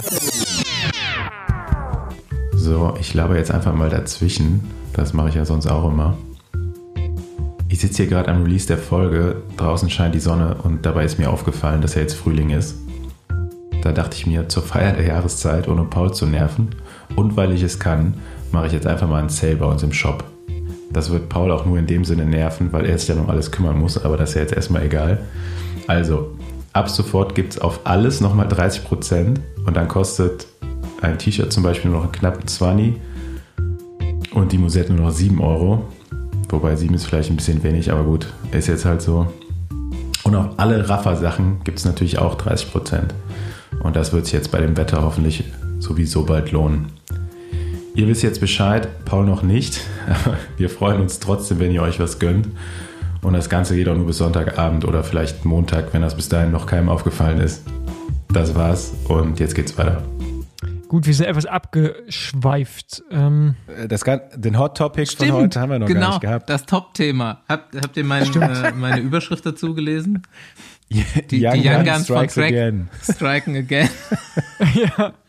Scheiße. Haben die sich, haben die sich ein paar richtige, ähm, äh, richtige Hillbillies eingeladen da? bevor wir jetzt zu Details kommen, wohnt er in San Marino? Anscheinend. An der Grenze. Keine Ahnung, wie weit das Gewehr schießt. Ja, okay. Äh, Ne, wer, wer, wer erzählt die Geschichte? ähm, ich habe nur die Überschrift Ich tatsächlich habe gelesen. schon ein bisschen ausführlicher gelesen und es gibt Antonio mittlerweile heißt auch der ein Kollege, Statement oder? von äh, Track. Antonio Tiberi. Okay. Okay, dann. Antonio hau raus. Tiberi hat sich scheinbar vor nicht allzu langer Zeit ein relativ stabiles Luftgewehr zugelegt. Keine Ahnung wieso. Er, es gibt ein Interview auch mittlerweile schon mit ihm. Er hat, wollte dieses Gewehr wohl austesten und hat erstmal auf ein Schild geschossen. Und danach, er gibt es auch offen und ehrlich zu, versucht und er dachte wohl, es klappt eh nie im Leben, eine Katze zu treffen. Antonio Tiberi aber, Sniper-Talent, hat die Katze leider tödlich getroffen. Und die Katze, nicht nur, dass ihr Tod absolut zu betrauern ist, ähm, ist die Katze von was? Dem was, was für ein Minister? Tourismusminister von San Marino Tourismusminister. gewesen. Was jetzt eigentlich auch völlig egal ist. Dieser absolute Vollidiot schießt einfach auf Tiere mit seinem schrottigen Gewehr. Was hat er sich, keine Ahnung, der ist jetzt halt auch irgendwie nicht mehr 16, ne? Ähm, naja, es gab jetzt irgendwie 4000, 4000 viel älter ist er, Euro ich, auch nicht, aber- Strafe und Track setzt ihn jetzt in dem Statement, was sie verurteilen das komplett, ähm, 20 Tage vom Rennbetrieb ohne Gehalt. Sein 20-tägiges Gehalt, Andi, du darfst gleich eine Schätzung abgeben, wie viel das ist, wird an gemeinnützige Organisationen zur Tierrettung gespendet. Äh, ja, man fragt sich. Nee, ist. äh, Wird ist eine Summe genannt, wie viel was, das ist? Was wird ein Antonio Tiberi im, im Jahr bei Track Verdienst? Wird auch schon so Richtung 200, 250, 300 gehen, oder? Ja, also Junioren-Weltmeister vor dem, vor dem großen Mhm. Junioren-Hype geworden. Also ja, hat schon ein Profirennen gewonnen, wird wahrscheinlich schon so im unteren sechsstelligen Bereich verdienen Ja. auf jeden Fall. Also es wird den, das, die ganze Geschichte kostet mehr als 4000 Ja. Euro. Definitiv. Also es wird ihn Richtung 20.000 Euro kosten. Ähm, ja, das bringt die Katze nicht zurück. Ich bin schon, ich bin grundsätzlich Tierliebhaber. Also es gibt wenige Tiere, die ich nicht mag. So mit Spinnen möchte ich nichts Ja. zu tun haben. Trotzdem finde ich sie okay. Dafür habe ich ja Ole Tyler. Du hast doch gewisse Ähnlichkeiten mit Garfield, von daher kann ich natürlich auch schon verstehen, dass es dir sehr nahe geht. Nee, aber äh, ich bin auch Tierfreund. Lustig ist es nicht. Also, es, einig, ist es Da schon. kannst du dir nicht ausdenken, mal wieder. Deswegen ist sie auch witzig, aber ist natürlich mit den Konsequenzen nicht witzig. Also, für die Katze. Bekommt er jetzt auch nochmal so eine Erziehungsmaßnahme von der Mannschaft, wie das äh, Quinn Simmons mal Auch, bekommen auch hat? lustig, dass Track schon wieder so ein, so ein jugendlichen äh, Strafprogramm äh, sich ausdenken muss. Andere Teams denken drüber nach, so Sportpsychologen einzustellen, die haben Pädagogen. Ja, die, die, haben, die haben jetzt schon eine ganze Rechtsabteilung nur für solche Fälle. Du, aber ich habe da das Thema heute noch, äh, von den jungen Fahrern wird einfach zu viel abverlangt. Die müssen zu viel Training abliefern heutzutage. Also die sind ja auch schon alle jenseits der 20.000 Kilometer. Können die gar nicht anders als rumballern. Das wird dann noch mehr in der U23. Die haben gar keine Zeit mehr, eine ordentliche Erziehung zu genießen. Die sind immer nur alleine auf dem Ja, Fahrrad andere unterwegs. kaufen sich halt eine Playstation und spielen keine Call of Duty. Gab es schon immer. Ja, sure, sure. So ein Junge aus der Nachbarschaft hat mal seinen Hamster in die Mikrowelle gesteckt und mal geguckt, wie heiß der geworden halt ist. einfach schwierig, wenn du dann halt einen gewissen, du bist ja unter äh, wenigen World Tour Fahrern auf der Welt und gerade auch in Ländern, wo es viele interessiert, doch eine Teilprominenz. Und sogar in Deutschland hat es ja jetzt schon eine Zeitung im Boulevardbereich gepostet. Nee, Nee, überall. Tagesschau, alles hat es mit Überall. draufgenommen. Tagesschau, Tagesspiegel, FAZ, überall. So schnell ist der Radsport wieder in den Schlagzeilen. Der FAZ weiß aber ich habe so von ein paar. Fahrern jetzt auch gehört, dass sie die, dass sie die Meldung jetzt gar nicht so verwundernd fanden. Also der Tiberi hat wohl schon so einen gewissen Ruf. Ko- Kommt der, kommt der mit der Knarre auch immer zum Teamtreffen? oder? Nee, keine Ahnung, aber ich habe da jetzt nicht so im Detail nachgefragt. Ist auch nicht mehr so, dass ich. Ich glaube wirklich, dass Ballerstedt den kennt. Zumindest äh, hat er in den Juniorenjahren immer mal mit dem Natürlich. Ja, ist ein, mit dem ist ein. Jahrgang. Das weiß ich noch, dass der von dem erzählt hat. Ich hole Statements ein zu, zu Ja, Ballerstedts Hoopscore und zu Antonio Tiberi. Zeitfahrweltmeister geworden. Gut. Wollen wir mal zu, unser, zu, zu unseren Gästen rübergehen? Besenwagen-Anruf, Beantworter. Hey Besenwagen-Team, ähm, hier ist der Dirk aus Karlsruhe. Ja, erstmal, ihr macht echt einen tollen Podcast. Vielen Dank dafür. Ist immer eine große Freude. Ja, weswegen ich euch anrufe und euch eine Nachricht hinterlasse. Ich glaube, ich habe gerade was ganz Seltsames gesehen. Und zwar, ähm, also man hat ja schon alles Mögliche mitbekommen bei irgendwie Zieljubel, dass man kurz vorher noch überholt wird. Aber ich habe ja gerade das Rennen äh, Le Samin gesehen mit dem Sieger, mit dem unerwarteten Sieger Milan Melken. Und wenn man sich die Aufnahmen anschaut, ist es, glaube ich, so, dass der Typ sich beim Zieljubel den linken Arm auskugelt. Und der scheint dann irgendwie kurze Zeit später wieder reingeflüpft zu sein, aber auch später sieht man noch, dass er sich den linken Arm irgendwie festhält und da Schmerzen hat. Ähm, Guckt euch mal an und mich würde eure Meinung dazu interessieren. Danke und Küsschen. So, Besenwagen in Grenoble eingecheckt heute. Meine zwei Mitfahrer, keine Ahnung, wo wir heute hingefahren sind. Jetzt wissen sie es. Blindfahrt Besenwagen von Klassiker äh, in die Schweiz zu einer mir altbekannten, bisschen zu viel gesagt, weil so bekannt waren wir dann doch nicht, aber ein paar Mal im Leben sind wir uns tatsächlich schon über den Weg gelaufen. Ähm, Paul vielleicht auch schon. Ich weiß nicht. Ihr wart auf jeden Fall zuletzt am selben Startort. Äh, gesehen, gesehen habt ihr euch sicher. Wir begrüßen äh, recht herzlich Luisa Werner. Danke, Hi. äh, hallo an alle, auch an alle Zuhörer, ja. Und Und ich muss kurz korrigieren, Hi. Grenoble ist in ah, Frankreich. fuck, richtig, richtig ins Klo gegriffen. Ja. Was hast du gesagt? Schweiz ja, oder was? Aber Schweiz Also ich auch bin schlecht. tatsächlich geografisch eigentlich nicht so schlecht aufgestellt, aber ähm, gebe ich ganz ehrlich zu, hätte ich jetzt wirklich gedacht, dass es in der Schweiz ist.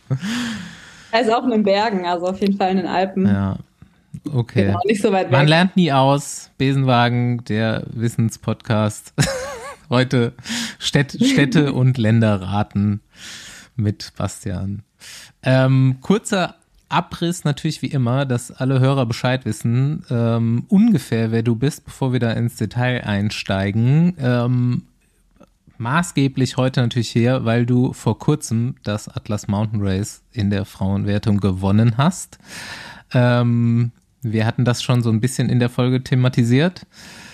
Da war Paul auch am Start. Äh, wir kennen uns, weil wir mal zusammen in Lohr am Main Radfahren waren, äh, wo du nicht weit herkommst und ich nicht weit herkomme, mit unserem gemeinsamen Freund damals Jason Osborne, der äh, Genau. damals zum ersten Mal aufs Radar der Radsportwelt kam und man, ich äh, unter anderem gemerkt habe, dass der vermutlich irgendwie relevant schnell Radfahren kann.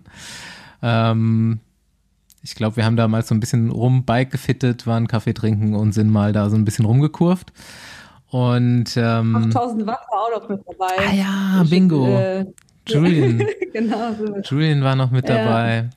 Ähm, ja, und jetzt nur den, den Grobabriss mal komplett fertig gemacht. Du kommst auch vom Rudern. Wir fragen gleich mal, wie intensiv das war. Es gab danach eine Phase in der Radbundesliga und irgendwann ist es dann eskaliert und du hast jetzt sehr viele Abenteuer hinter dir und bist im Ultracycling gelandet. Ja, ja, genau. Ja, ich bin auch ursprünglich gerudert. Ähm, nicht so ambitioniert wie Jason. ich glaube, er war. Aber so ein Nationaltrikot hast du auch mal angehabt, oder? Ja, U23 mhm. war ich zweimal bei der WM, ähm, aber Olympia wäre, glaube ich, noch ganz schön weit weg gewesen. Ähm, genau, ich war auch Leichtgewichtsruderin. Und ja, ich habe dann aber, ich hatte dann zwei Jahre hintereinander, zweimal zum ungünstigen Zeitpunkt eine Verletzung.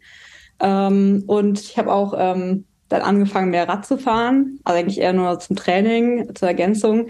Aber ich habe gemerkt, das macht mir eigentlich mittlerweile dann viel mehr Spaß. Und dann die beiden Verletzungen, das hat mir irgendwie klar gemacht, ähm, wie viel Zeit man halt in den Sport reinsteckt und wie schnell irgendwie alles wegbrechen kann, so aus Leistungssportsicht, äh, Leistungssportler-Sicht. Und da hat mir dann ein bisschen Motivation dann gefehlt. Da habe ich gesagt, ich brauche mal jetzt einen Tapetenwechsel.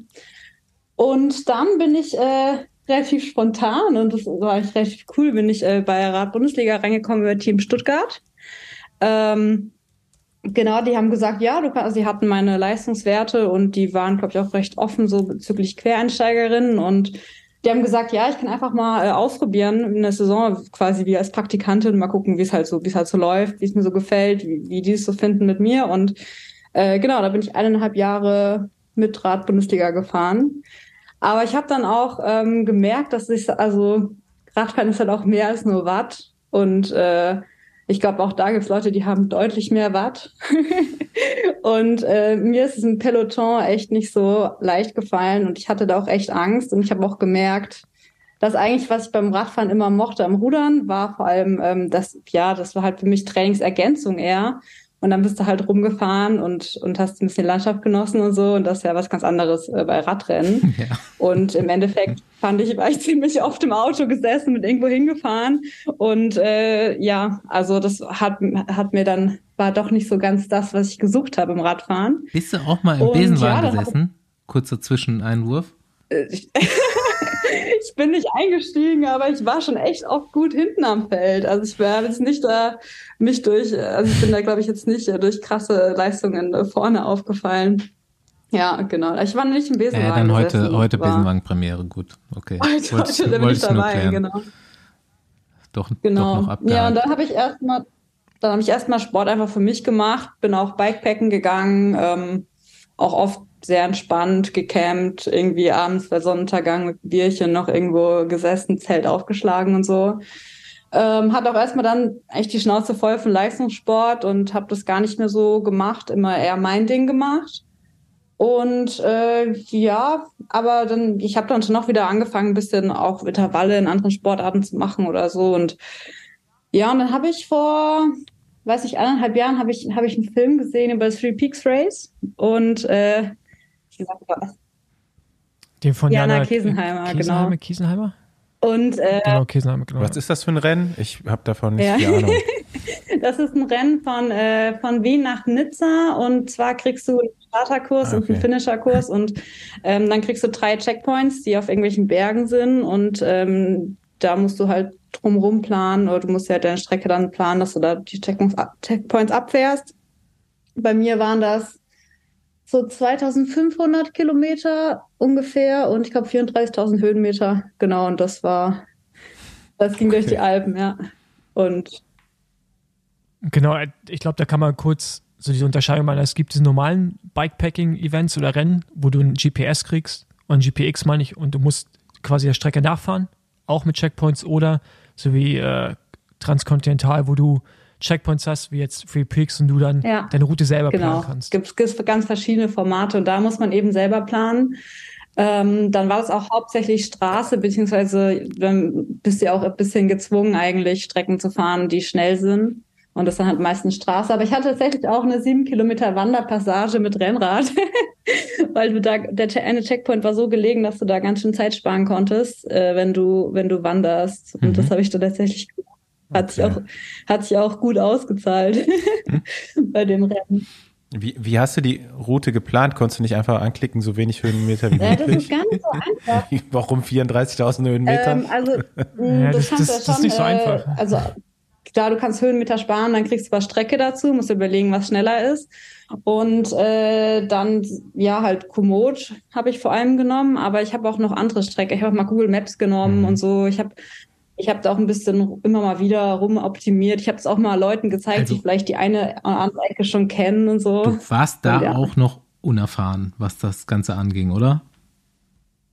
Ja, ja, also schon. Also ich, ich würde sagen, ich, komm- ich würde sagen, ich beim Atlas Mountain Race habe ich mich jetzt auch nicht so super erfahren gefühlt. Ich hatte das Mountainbike seit, ich hatte das Mountainbike, ich bin auf dem 70 Kilometer gefahren oder so. Ich, hatte, ich dachte auch so, naja, um Gottes Willen, da probieren wir halt jetzt mal. Aber ich glaube so, ja, ich glaube so, wie man sich halt ein bisschen optimiert bei, bei so Ultrarennen, dass man effizient ist und so, ich glaube, das kann man schon, äh, schon, kriegt man schon ein bisschen Erfahrung. Und dann ist halt auch so durch das Bikepacken, was ich sonst schon gemacht habe, so draußen übernachten oder auch ähm, diese Hike, Hike Your Bike Sachen oder überhaupt in den Alpen remote irgendwie im Fahrrad unterwegs zu sein, das sind halt Sachen, die habe die hab ich auch ohne Rennen schon oft gemacht. Und ich glaube, dann hat man vielleicht doch da ein bisschen, bisschen Erfahrung. Aber ja, also jedes Rennen kommt immer wieder mit neuen Herausforderungen oder beziehungsweise die Ultrarennen sind ja, gibt's ja ganz verschiedene Formate. Und da gibt's eigentlich immer wieder was Neues. Aber hat sich jetzt so sehr gehuckt, dass du Bock hast, da mehr zu machen? Also auch mehr noch in diesen. Also man kann ja einfach, in Anführungsstrichen, einfach Bikepacking machen. Also Hauptsache finishen. Oder man kann es halt Mhm. als Rennen sehen, ne? Und äh, wo, wo hängst Also du da jetzt gerade einerseits, so? ähm, ich mag beides voll gern und ich würde beides äh, nicht missen wollen. Und äh, also einerseits ich, bin ich gerne entspannt auch mal unterwegs, aber ich finde auch gerade diesen Rennmodus irgendwie cool. Weil du kennst es ja bestimmt auch irgendwie, so im Alltag hast du ja alle möglichen Probleme irgendwie, mit denen du dich befasst. Und wenn du dann äh, möglichst zügig irgendwie durch, durch die Strecke abfahren willst, dann ist halt Radfahren, Radfahren, Radfahren, Essen, Schlafen. Und das sind ja irgendwie ganz, ganz andere Probleme, als die man sonst so hat. Und ich finde, das schafft irgendwie auch einen Fokus und irgendwie ein Gefühl, was ich spannend finde. Und äh, ich, bin auch trotzdem, ähm, obwohl ich jetzt nicht mehr Leistungssport mache wie früher, bin ich trotzdem immer ganz gern mal dabei, mir Herausforderungen zu suchen. Und ich glaube, da sind solche Rennen dann schon ganz gut geeignet. Was sind so die Formate, die du am liebsten magst? Also ich meine, du hast jetzt noch nicht so viel gemacht. Meintest du ja auch gerade, ne? Also Badlands ist 700 bis 800 oder Badlands habe ich auch gemacht letztes Jahr. Atlas Mountain Race ist Badlands habe ich gemacht, Ja. äh, dann habe ich Italy Divide gemacht, Three Peaks, äh, ja, und noch Race Across France, die 500.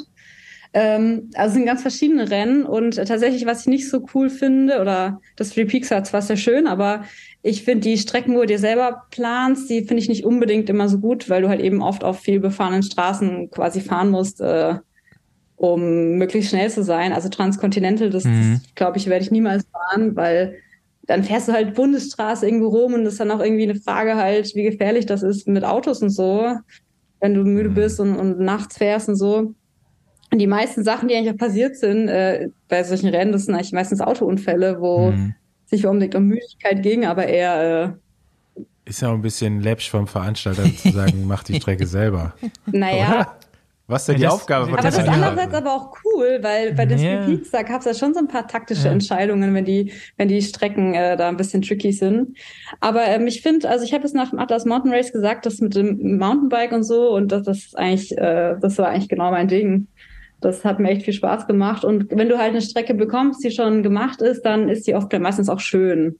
Also hat sich da schon meistens jemand viel Gedanken drum gemacht. Und ja, du siehst auch mehr Fahrer. Also beim Three Peaks war ich auch ziemlich allein. ähm, Gerade durch meine ein bisschen exotische Routenwahl. Aber beim Atlas Mountain Race siehst du ja schon mal wieder mal andere Leute. Und äh, dadurch, dass das halt sehr remote ist, war das auch mal ganz cool, ab und an mal einen oder anderen Fahrer zu sehen. Ja. Lass mal kurz, bevor wir jetzt vielleicht mal in Details vom Atlas Mountain Race reingehen, die mich noch interessieren, äh, die Frage klären, wie du vom bayerischen Untermain äh, jetzt in Frankreich gelandet bist. ja, gute Frage. Also ich habe mir gedacht, am Ende des Studiums habe ich mir gedacht, ja, ich musste eigentlich schon noch, noch mal ins Ausland gehen, gibt ja schon so viele Möglichkeiten. äh, und dann habe ich, äh, ja, dann bei Erasmus gibt es so ein paar Aus Auswahlsachen an. Ich komme ich eigentlich in die Schweiz, aber habe ich nicht bekommen. Und dann hatte ich Grenoble halt noch mit angegeben, habe das bekommen. Und dann bin ich da halt hin. Und dann habe ich erstmal gemerkt, boah, wie krass es da eigentlich ist. Also mit den Bergen und so. Und ich, ich gehe hier vor der Arbeit Skifahren, ich gehe langlaufen. Es ist ein ganz anderes Gefühl auch im Winter, also komplett anderes Leben im Winter, als ich in Deutschland hatte. Und auch im Sommer, was du an Radfahren machen kannst, ist einfach der Wahnsinn. Und dann habe ich gesagt, ja, hey, hier bleibe ich. Und dann haben die mir da von der Uni, wo ich quasi war, in dem Institut, haben die mir eine Doktorandenstelle angeboten und die habe ich dann genommen. Und jetzt bin ich da und So, versuche einen Doktortitel zu bekommen. Schauen wir mal. so eine Umgebung ist auf jeden Fall auch nochmal ein ganz guter Katalysator für sowas, ne? Für äh, irgendwie Herausforderungen. Ja, die Leute, die hier wohnen, sind auch bekloppt so. Also halt viel mehr Leute, die auch irgendwie in, in den Bergen crazy Sachen machen und so und ja, oder vor der Arbeit Skitour gehen und so und das ist äh, ja, das ist schon cool. So Leute gibt's hier nur in Allrad, wo der nächste Berg ist, von mir aus gesehen. Diesen Witz versteht nur Andi. Also der nächste, oder der, der, ja doch, der nächste Berg, der zwischen mir und Basti liegt. Basti wohnt in Düsseldorf, ich in Köln. Das ist so eine ehemalige Müllhalde. Da gibt's auch, es gibt zwei verschiedene, aber die Aber da gibt's wirklich verrückte Leute, die fahren da immer mit so Skateboards runter und so. Die Skateboards habe ich noch nicht gesehen. Letztens habe ich mal Mountainbikes Die gesehen. fahren immer mit, immer mit so einer Gruppe. Die fahren dann immer mit ihren Longboards da runter. Das Ding ist so, keine Ahnung, zwei Diese Kilometer. Kids. Und einer muss immer Auto fahren und die dann wieder hochfahren und dann wechseln die und dann Und fahren die Gleitschirmfliegen, das ist so das Spannendste, Gleitschirmfliegen kannst du Leute hier an 100 den pro auch, machen. nur nicht, weil du da einen Berg runterfliegst, sondern weil so viel Wind ist. ja, nee, ich würde da, glaube ich, auch lieber in den äh, Alpen unterwegs sein, ganz ehrlich. ich in Berlin, ich bin auch gerade so am überlegen, ob man nochmal woanders hingeht, ne, um irgendwie auch mal anderen Input zu bekommen. Und was ich hier echt vermisse, nein, Och, nicht nach schade, Köln. Paul. Das- Das würde Ja, uns als Besenwagen nochmal richtig nach vorne bringen. Ihr wolltet mir gerade eine Müllhalde verkaufen, wo man mit Longboards runterfahren kann. Also ähm, da, da finde ich Berge vor der Haustür dann schon attraktiver. Aber es macht schon nochmal einen Lebensqualitätsunterschied, ne? wenn man irgendwie halt so im Winter auch Sachen machen kann und nicht so wie wir in der. Großstadt sitzen, einfach nur so halb depressiv ist und hofft, dass irgendwann mal ein Genau. Tag nicht nass ist. Zum Radfahren. Also ich glaube, dass auch, also Ja. mich hat auch, ich habe auch gemerkt, äh, von Sachen Sport und Training her, dass, äh, dass es mir echt mal einen Fitnessbooster gegeben hat, das Langlaufen, weil äh, ja, ich glaube auch qualitativ ist es gut, ab und an mal was anderes zu machen. Und äh, ja, wenn du halt in Deutschland wohnst, dann kannst du auch mal in Skiurlaub fahren oder so. Dann buchst du das halt vorher und dann fährst du eine Woche hin und da kann sein, dass die Bedingungen einfach scheiße sind. Und äh, wenn du halt direkt vor der Haustür wohnst, dann kannst du halt gehen, wenn es cool ist. Und äh, Ja. Nicht nur wer rudern kann, der kann auch Radfahren, sondern auch wer langlaufen kann, der kann Radfahren. Ja, ich glaube, Langlaufen haben wir auch mal im Rudertrainingslager gemacht. Da habe ich mir allerdings dann die Schulter gebrochen. Damn. Das war einer dieser Unfälle. Ey, Langlaufen ist grundsätzlich äh, eine gute, eine beliebte Trainingslageraktivität. In meiner Physiozeit beim Deutschen Ringerbund waren wir auch im Langlauftrainingslager. Ja, ich glaube vor allem als Anfänger. Deutscher Ringerbund. dann ist es halt schon einfach super hart. Wenn man am Anfang da noch struggelt mit der Technik, dann geht halt echt gar nichts. Sind die ganze Zeit noch auf Puls 180. Und naja. Ich habe auch gar nichts dagegen, wenn wir mit dem Besenwagen komplett in die Berge ziehen, einfach. Ja, also, also ich meine, also irgendwie kriegen wir schon irgendwie abgesetzt, oder? Also so, so ein, so ein Besenwagenhaus. auch- so. Also die letzten Jahre, sagen wir mal, die letzten fünf Jahre konnten wir bestimmt drei Winter auch in der Eifel langlaufen. Ja, in Deutschland, ich glaube, dieses Jahr tatsächlich ist es hier, ist dieses Jahr ist so wenig Schnee. Äh, Ich glaube, da wäre es sogar besser in Deutschland teilweise. Also, Ja, Andi, aber nochmal, ne? Die, also, die, also Eifel ist in der Ja, Nähe das von stimmt. Köln. Du verkaufst das immer der so. Nee. raus. Ja, eine Stunde bis kannst du Nee, langlaufen. So ein Quatsch, ja. So ein Quatsch. Ich, also, okay. 20 Minuten Ähm, mittendrin. Zurück zu Luisa. Gab es Ja. denn irgendwo mal einen Zeitpunkt, an den du dich erinnern kannst, wo du gemerkt hast, ich meine, du musst ja irgendwann mal gemerkt haben, ey, ich kann das ganz gut so richtig lange und mit für, über Nacht vielleicht auch und mir macht es Spaß. Wann, wann war, dass du das gemerkt hast? also dass ich, also was schon eigentlich oft aufgefallen ist, dass, dass ich so ein Zone 3-Typ bin. Ah ja. So, also technisch. Ich kann, äh, also ich kann, glaube ich, ziemlich gut äh, auf, auf lange Strecke Leuten so, so ein bisschen wehtun und kann das auch relativ lange fahren, relativ entspannt mit äh, nicht so einem hohen Puls. Grilltempo. Aber VO2 Max ist, ist, ist jetzt völlig, völlig hinüber, so, glaube ich. aber ich glaube, dieses lange, dieses lange, ähm, ja, so noch nicht Schwelle. Ich glaube, das liegt mir ganz gut. Ich glaube, da kann ich, äh, da verbrenne ich nicht so, also da bin ich recht effiz- effizient. Das habe ich eigentlich schon, äh, ja, eigentlich direkt gemerkt, als ich äh, Rad gefahren bin. Ja, aber lange ist ja jetzt auch ein dehnbarer Begriff so. Also lange im Radrennen wäre jetzt vielleicht mal drei Stunden, aber äh, du fährst das ja dann. Ja, aber ähm, ja, ich habe auch, also ich habe schon ab, ab und an mal so Bikepacking-Touren gemacht, das habe ich das erste Mal gemacht. äh, das erste Mal so richtig lang gefahren. Da, da wollte ich nach Luzern zu einer Regatta zum Zuschauen. Ähm, und da, da waren einfach die, die Stops, habe ich bin bekannt übernachtet und die Stops waren einfach so weit auseinander, weil ich halt zwischendurch keinen kannte und ich glaube, da bin ich das erste Mal dann über 200 gefahren. Ja, dann sind hier in Grenoble halt auch so ein paar Leute, die, die das halt machen, Ultracycling und ähm, dadurch bin ich halt ein bisschen da in Kontakt gekommen. Und äh, ja, genau, dann hat es sich so ergeben. Einfach vier Tage so Sweet Spot jetzt. Ja, ich meine, du bist ja nicht, also manchmal du bist halt nee. auch so Unterrennen, auch, genau. unter, auch am Rumgammeln, ne? Also da fährst du natürlich auch nicht die ganze Zeit Zone 2. Ich fahre auch, ich gucke auch nicht nach, nach Puls oder so. Ähm, du, also die, die, Kunst daran ist ja bei so Ultrarennen, so lange wie möglich, so genau. schnell wie nötig. Und so viel zu, zu essen wie möglich. So, das ist ja, also du, du fährst ja. Ja, das glaube ich auch. Essen fühlt kann, wenn, wenn du einen sehr guten Fettstoffwechsel hast, so wie du, mega effizient, du brauchst dann ja gar nicht viele Kohlenhydrate. Also das reicht, reichen sehr wahrscheinlich auch 50 bis 60 pro Stunde aus, um den Motor am Laufen zu halten. Und desto langsamer du auch fährst und desto größer der Motor ist, desto weniger ermüdest ja, du, desto weniger Schlaf benötigst du und so. Den Schlaf, den Schlaf benötigst du ja hauptsächlich, weil du ermüdet bist von der, vom eventuell zu schnellen Tempo. Also die Erfahrung habe ich ja oft genug gemacht. So. Ich glaube, das ist oft so am Anfang von so einem Rennen sind alle so im Modus, selbst die Leute, die nicht irgendwie auf, äh, auf Klassement oder so fahren, die sind im Modus, ja, möglichst, alles möglichst schnell. Und dann machst du halt schon manchmal vielleicht auch Fehler, dass du irgendwo einen äh, Supply Point verpasst oder so. Und äh, ja, ich, also ich glaube zum Beispiel im Atlas Mountain Race bin ich, bin ich ganz entspannt erstmal losgefahren. Ich habe auch tatsächlich am ersten Checkpoint kurz geschlafen, weil ich aus diesem ähm, diesen komischen Rhythmus mit dem Abendstart rauskommen wollte. Und ich glaube, das ist gut, bei sich zu bleiben und am Anfang das vielleicht erstmal entspannter anzugehen und dann am Ende, wenn alle müde sind, dann macht es auch richtig Bock, wenn du da noch gut gelaunt ankommst und kannst dann noch mal richtig was rausfahren. Also ganz früh im Rennen richtige Entscheidungen treffen, das ist genau Fossis Ding. ja, aber, ja, aber, aber das kannst du, aber da kannst du es jetzt zum Beispiel gar nicht vergleichen, wenn du wenn Luisa da auf Ergebnis fährt und sie braucht auch dann, muss ja nur gucken, was machen die anderen Frauen.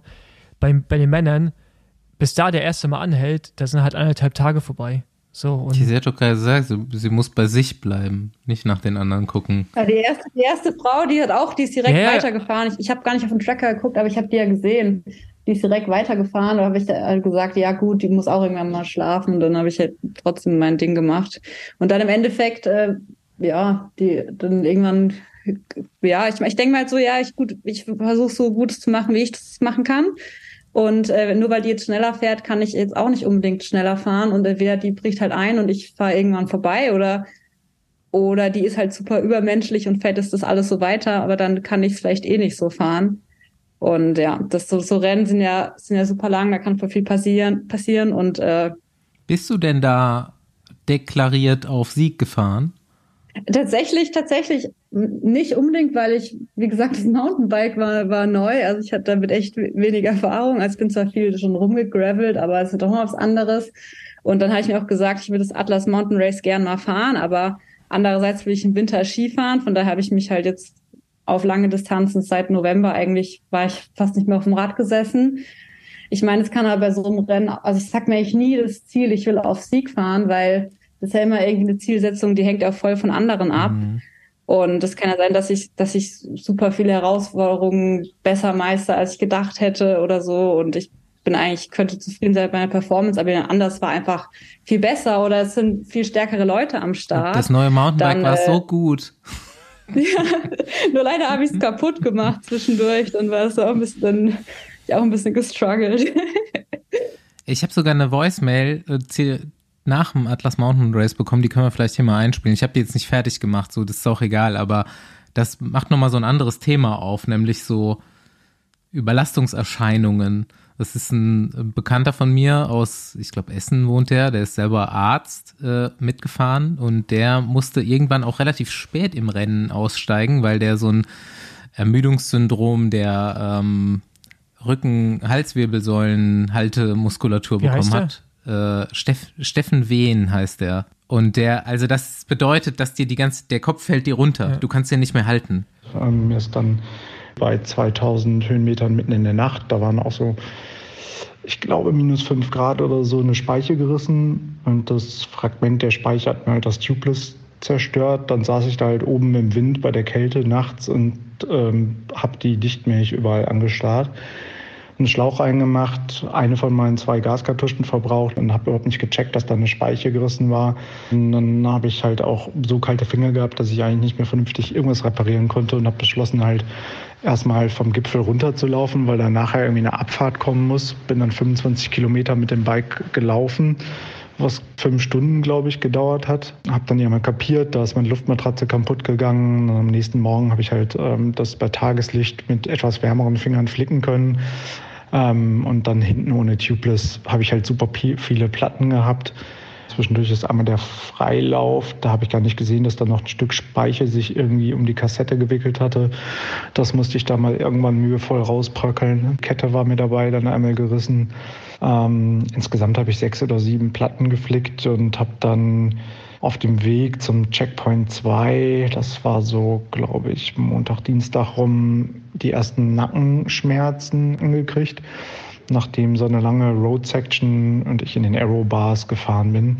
Ich habe dann halt letztendlich dieses Schirmers Neck entwickelt, dass einfach die Haltemuskulatur im Nacken so überstrapaziert und ermüdet ist, dass sie das Gewicht des Kopfes nicht mehr halten kann. Das merkt man halt zuerst bei den Abfahrten, dass man gar nicht mehr so richtig nach vorne gucken kann, weil der Kopf irgendwie so schwierig ist beim Bremsen noch hochzuhalten, bis es dann am Ende in der letzten Nacht auf Donnerstag ähm, bei Kilometer 1000 irgendwas ich beim Schieben nicht mehr den Kopf in den Nacken legen konnte, um zu sehen, wohin ich bergauf schiebe da kam ich an den Punkt, wo ich halt neben der ganzen körperlichen Schöpfung, Schmerzen im Sitzbereich, Hunger und so weiter gemerkt habe, dass das wird jetzt langsam gefährlich für mich, weil ich halt die Abfahrten in obskuren Positionen auf dem Rad runterfahren muss, um äh, irgendwie was sehen zu können, nicht mehr vernünftig bergauf fahren kann, selbst in so einer Hollandradposition.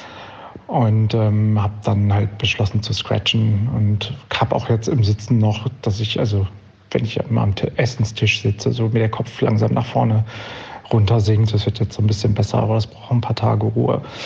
Trotz Ulnaris-Schädigung, so mit tauben Fingern und ähm, dem einen oder anderen weiteren Problem freue ich mich schon auf das nächste Rennen. Ein bisschen Schwund ist ja. Ja, aber, aber das mit der Hand, ich bin ja auch nur ein Drittel der Strecke gefahren, aber ich habe heute auch immer noch Probleme, ja. dass ich Oberlenker voll greifen kann oder so eine Taubheit in den Arm oder also in hast Hände du in der ganzen Hand? So. Ich habe es in der ganzen Hand. Ich habe es auch zuerst bei den ähm, Daumen ja. gehabt und dann den Finger daneben, Zeigefinger, mhm. durch Schalten halt. Ne? Also meine Hinterbremse war irgendwann weg, deswegen also ich brauchte die eigentlich nur noch zum Schalten. Genau. Ja, ich habe schon gehört. Genau und ich hatte damals nach Badlands habe ich auch immer noch, mhm. dass meine Zehen taub werden und auch meine Finger noch ab und zu. Und das haben einige die damals das Badlands gefahren sind, auch so äh, Mattia De Marchi, ja, auch immer noch so Taubheitsgefühle in den Fingern, was ich mit so Nervenstörungen Und einfach, ne? woran ne? meint ihr, liegt das genau? An den konstanten Erschütterungen das oder? Nee, das ist Solaris-Syndrom. Als medizinisches Syndrom heißt das sogar Radfahrerlähmung. ähm, da wird der Nerv einfach im äußeren Handballen zu lange komprimiert, kriegt keine Blutversorgung und schläft quasi langfristig ein und kommt aber wieder zurück irgendwann. Das kommt aber, wenn man die ganze Einfach, Zeit wenn du da belastest, ne? ne? So. Musst du wieder Oberlenker fahren. Was kannst du als Physio empfehlen? Du, du hast ja Mountainbike-Lenker, du kannst ja auf dem Auflieger kaum fahren, weil du hast sowohl berghoch als bergunter. Hast, hast ja. du nicht diese Hörnchen wie früher so? Und das Gibt's ist halt, noch am du hast, du musst immer Kontrolle haben. Mache ich mir hin auf ja, jeden hat, Fall. Die hatte ich auch dran. SQ-Lab wohl so extra welche. Hattest du? Die hatte ich dran. Ja. Die sind gut. Ja, die sind echt ja. gut. So also ich lasse jetzt auch dran für die, Ma ja. die auch für die Mountainbike.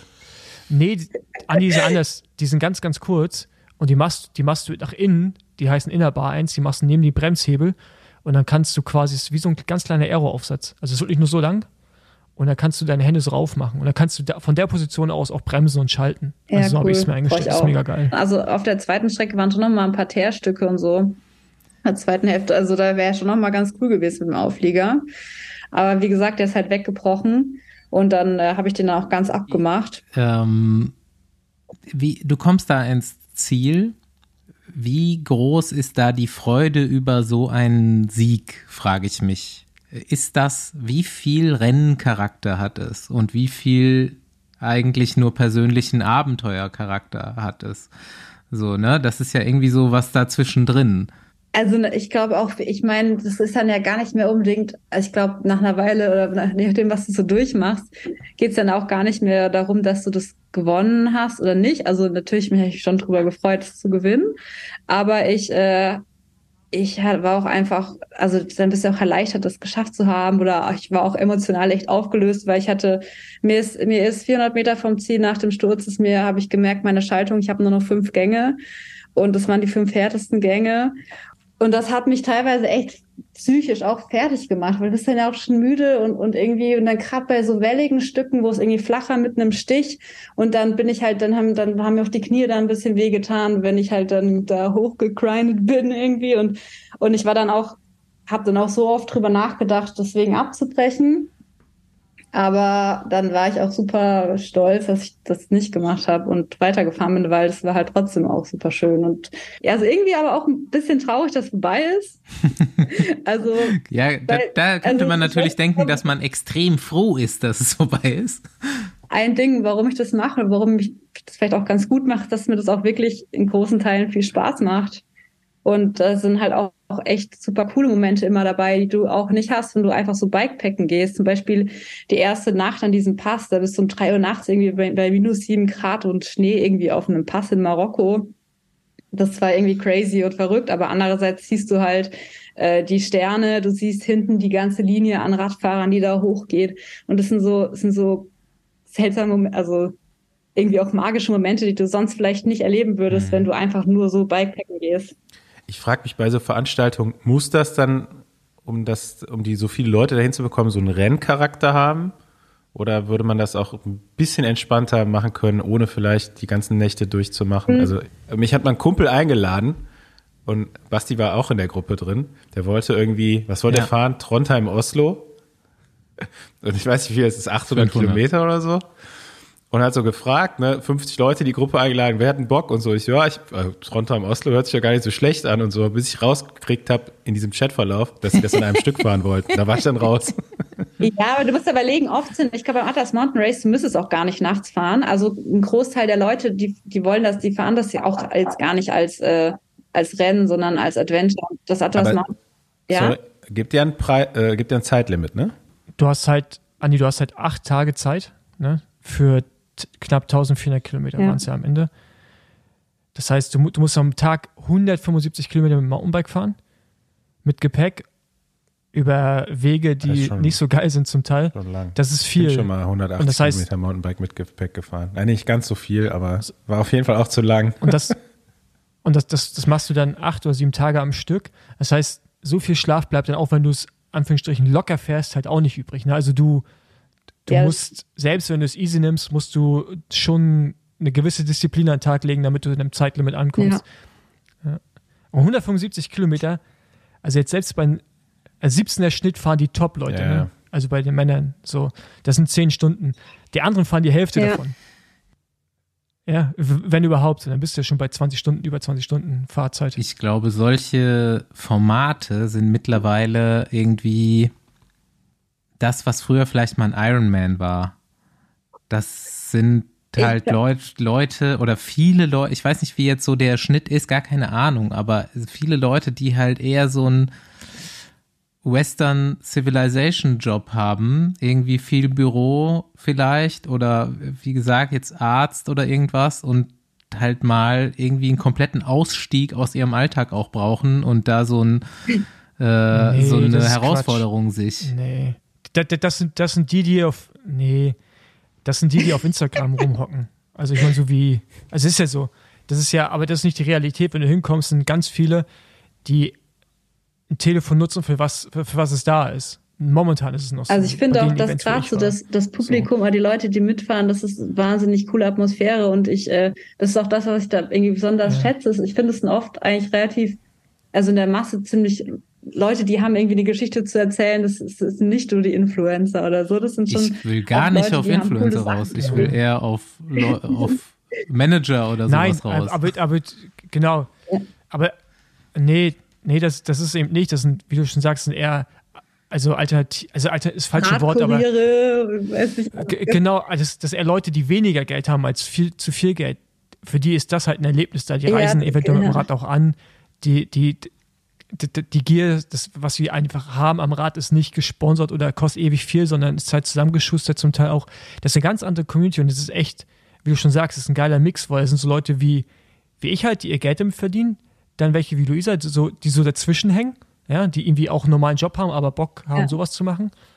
Ähm, das ist schon eigentlich geile Atmosphäre, muss ich sagen. Kann man jetzt nicht mit Auch so die verschiedenen. Zielsetzungen finde ich halt spannend. Einerseits Leute, die wollen zum ersten Mal irgendwie sowas fahren und, und so und an- andere, die, die wollen das auf Sieg fahren und, und irgendwie trotzdem alle, alles, es gibt, es gibt nicht so Kategorien oder krasse Regeln. Also trotzdem ist es irgendwie, jed, jeder kann mit jedem und ich habe auch nicht den Eindruck, dass irgendwie die Leute, die gewinnen, dass die abgehoben sind oder mit denen kannst du nicht reden oder so. Die sind eine andere Liga. Ich finde, das ist alles so, das ist alles eine Community und, und das ist echt eine, also ich komme auch immer gern zu solchen Rennen, weil danach komme ich irgendwie mit einer guten Stimmung so im Allgemeinen nach Hause, weil ich auch so viele inspirierende Leute getroffen habe und und das, das finde ich auch halt eine Komponente davon, die ich auch, ich habe auch ein bisschen Triathlon gemacht oder finde auch so aus dem Leistungssport, ähm, das kommt, das sind oft nicht nur gute Werte im Leistungssport oder nicht, nicht nur Sachen, die einem persönlich vielleicht gut tun.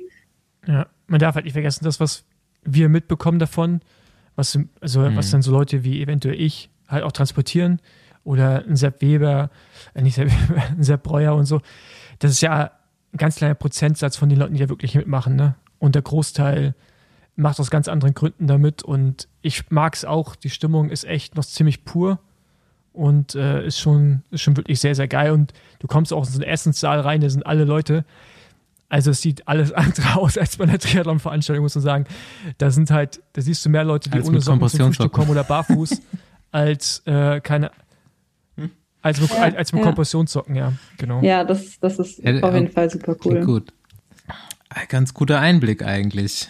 Ähm, Ziele natürlich müssen wir kurz mal abstecken, beziehungsweise was heißt Ziele? So, auf was hast du noch Bock als nächstes? Also das Silk Road Mountain Race wird mich auch auf jeden Fall reizen. Ähm, für nächstes Jahr aber dann, ich muss ja schon viel Du Urlaub musst, auch du nehmen. musst ein oder, bisschen erklären, äh, was das ist. Also Paul weiß, was das ist, aber ich glaube, Äh. Andi und ich sind nicht drin im Thema.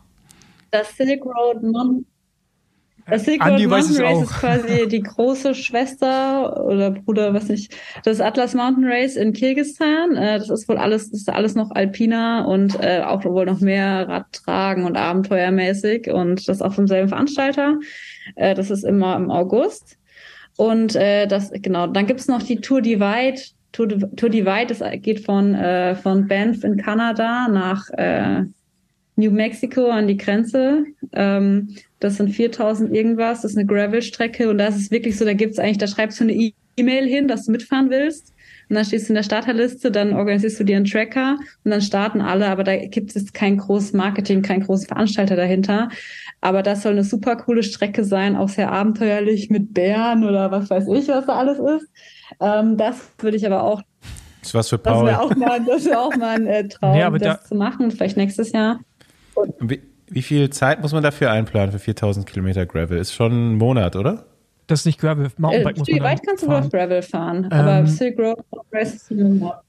Aber nächstes Jahr fahre ich noch, äh, fahre ich in Deutschland das Mittelgebirge Klassik. Das sind so, ich wollte gerne mal was auch in Deutschland fahren. Äh, das ist auch zwischen Deutschland und Frankreich. Das geht äh, von Neustadt in der Weinstraße durch den Schwarzwald runter und äh, dann durch die Vogesen wieder hoch. Und das sind 1000, aber ich glaube 22.000 Höhenmeter äh, das Rennrad. Und dann fahre ich noch The Bright Midnight. Das ist ein Gravel-Rennen, auch so 1000. Äh, das ist äh, von Justina Sleweika, der organisiert das. Der ähm, war jetzt Dritter beim Atlas Mountain Race. Äh, und das ist in Norwegen. Und zwar hat man da keine Nacht. Und das finde ich cool, weil eine Sache, die mich schon manchmal nervt bei den Ultrarennen, also auch beim Atlas Mountain Race, ich meine, wenn du da irgendwie zügig fahren willst, musst du halt nachts fahren und in Marokko ist die Nacht halt einfach da im Februar, das ist super lang. Ich weiß nicht, du, das ist über zehn Stunden Nacht und da verpasst du ja schon auch viel. Das kannst du dir jetzt schön reden, wie du willst, mit Vollmond oder was, aber ist schon schade. Und da in Norwegen hast du halt ähm, eigentlich keine richtige Nacht. Und das war echt noch im Juli. Genau. Und mal schauen. Du hast mit deinem Rennkalender alleine meine Jahresgesamtkilometer, glaube ich, Ah, ich abgedeckt. fahre im Winter, ich fahre im Winter ja kein Rad, ne? Mehr, Ich fahr Andi. ja außer jetzt Atlas Also- Mountain Race. Das ist kein. Das rei- reicht. Ja. Andi fährt auch im Winter kein Rad. ja. Und ich fahre da nur Ski, wenn in der Eifel Ja. Schnee liegt. Also nicht so oft. Ja. Höhenmeter sind Das überbewertet. stimmt nicht. Höhenmeter sind meistens sehr geil. wenn du Berge fährst. Ja, ich glaube, wir beide haben so den entgegense entgegengesetzten Ansatz zum. Radfahren. Also, Ich fahre mich ganz so flach, fahre ich nicht. Das, ist, nicht- das kannst du, da habe ich keine Lust. sag ich Das Es gibt dir. das Zitat von Andy, ich Das bin vor der Gegensätze. U23 keinen Berg hochgefahren.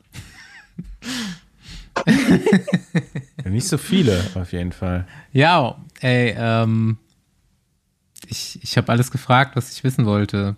Ich frage wie immer in die Runde, ob meine Kollegen noch was wissen wollen. Was, was isst man so? Was hast du so zu essen Mm, dabei? Zu essen, also ich meine, am Anfang nimmst du halt mit, was du kannst ja noch planen. Äh, ich hatte schon noch ein paar Gels dabei, aber weiß nicht, auch viel, viel Brot mit irgendwie Sachen, Süßigkeiten, Riegel, auch mal eine Banane. Äh, aber dann wird es halt irgendwann schwierig. Ne? In Marokko, im Atlasgebirge, gehst ins Restaurant, fragst, was sie haben, ist halt Omelette. Und das ist halt wirklich Omelette und Das Brot ist und immer das das, ne? Also, Das ist dieses äh, immer das. Und, und dann, ich habe auch gemerkt, so Mhm. mit dem Omelette, ja gut, Tagine, ja. Ja, du kriegst, kannst auch Ta- Ta- Tagine am Tagine Checkpoint, wenn du. Glück, also am Checkpoint ja, genau. aber sonst, also war schon, war schon irgendwie schwierig zu bekommen oft dann. Und dann mit dem Ei, das fand ich, war, war mir auch alles so ein bisschen unwohl dabei, weil das Ei äh, war oft oben nicht so ganz gekocht. Und ja, dann habe ich, dann habe ich wirklich nur Brot eigentlich gegessen. Also ich habe dann immer ganz viel Brot mitgenommen. Und dann in so Supermärkten habe ich halt irgendwie Cola und so Sachen bekommen und Kekse und da, da habe ich halt ordentlich von eingepackt so Schoko Schokokekse, Mhm. aber, aber auch irgendwie trocken. Also so, so kulinarisch fand ich Marokko ziemlich geil, aber im Atlasgebirge hatten die halt echt, war das echt alles sehr spärlich, essenstechnisch.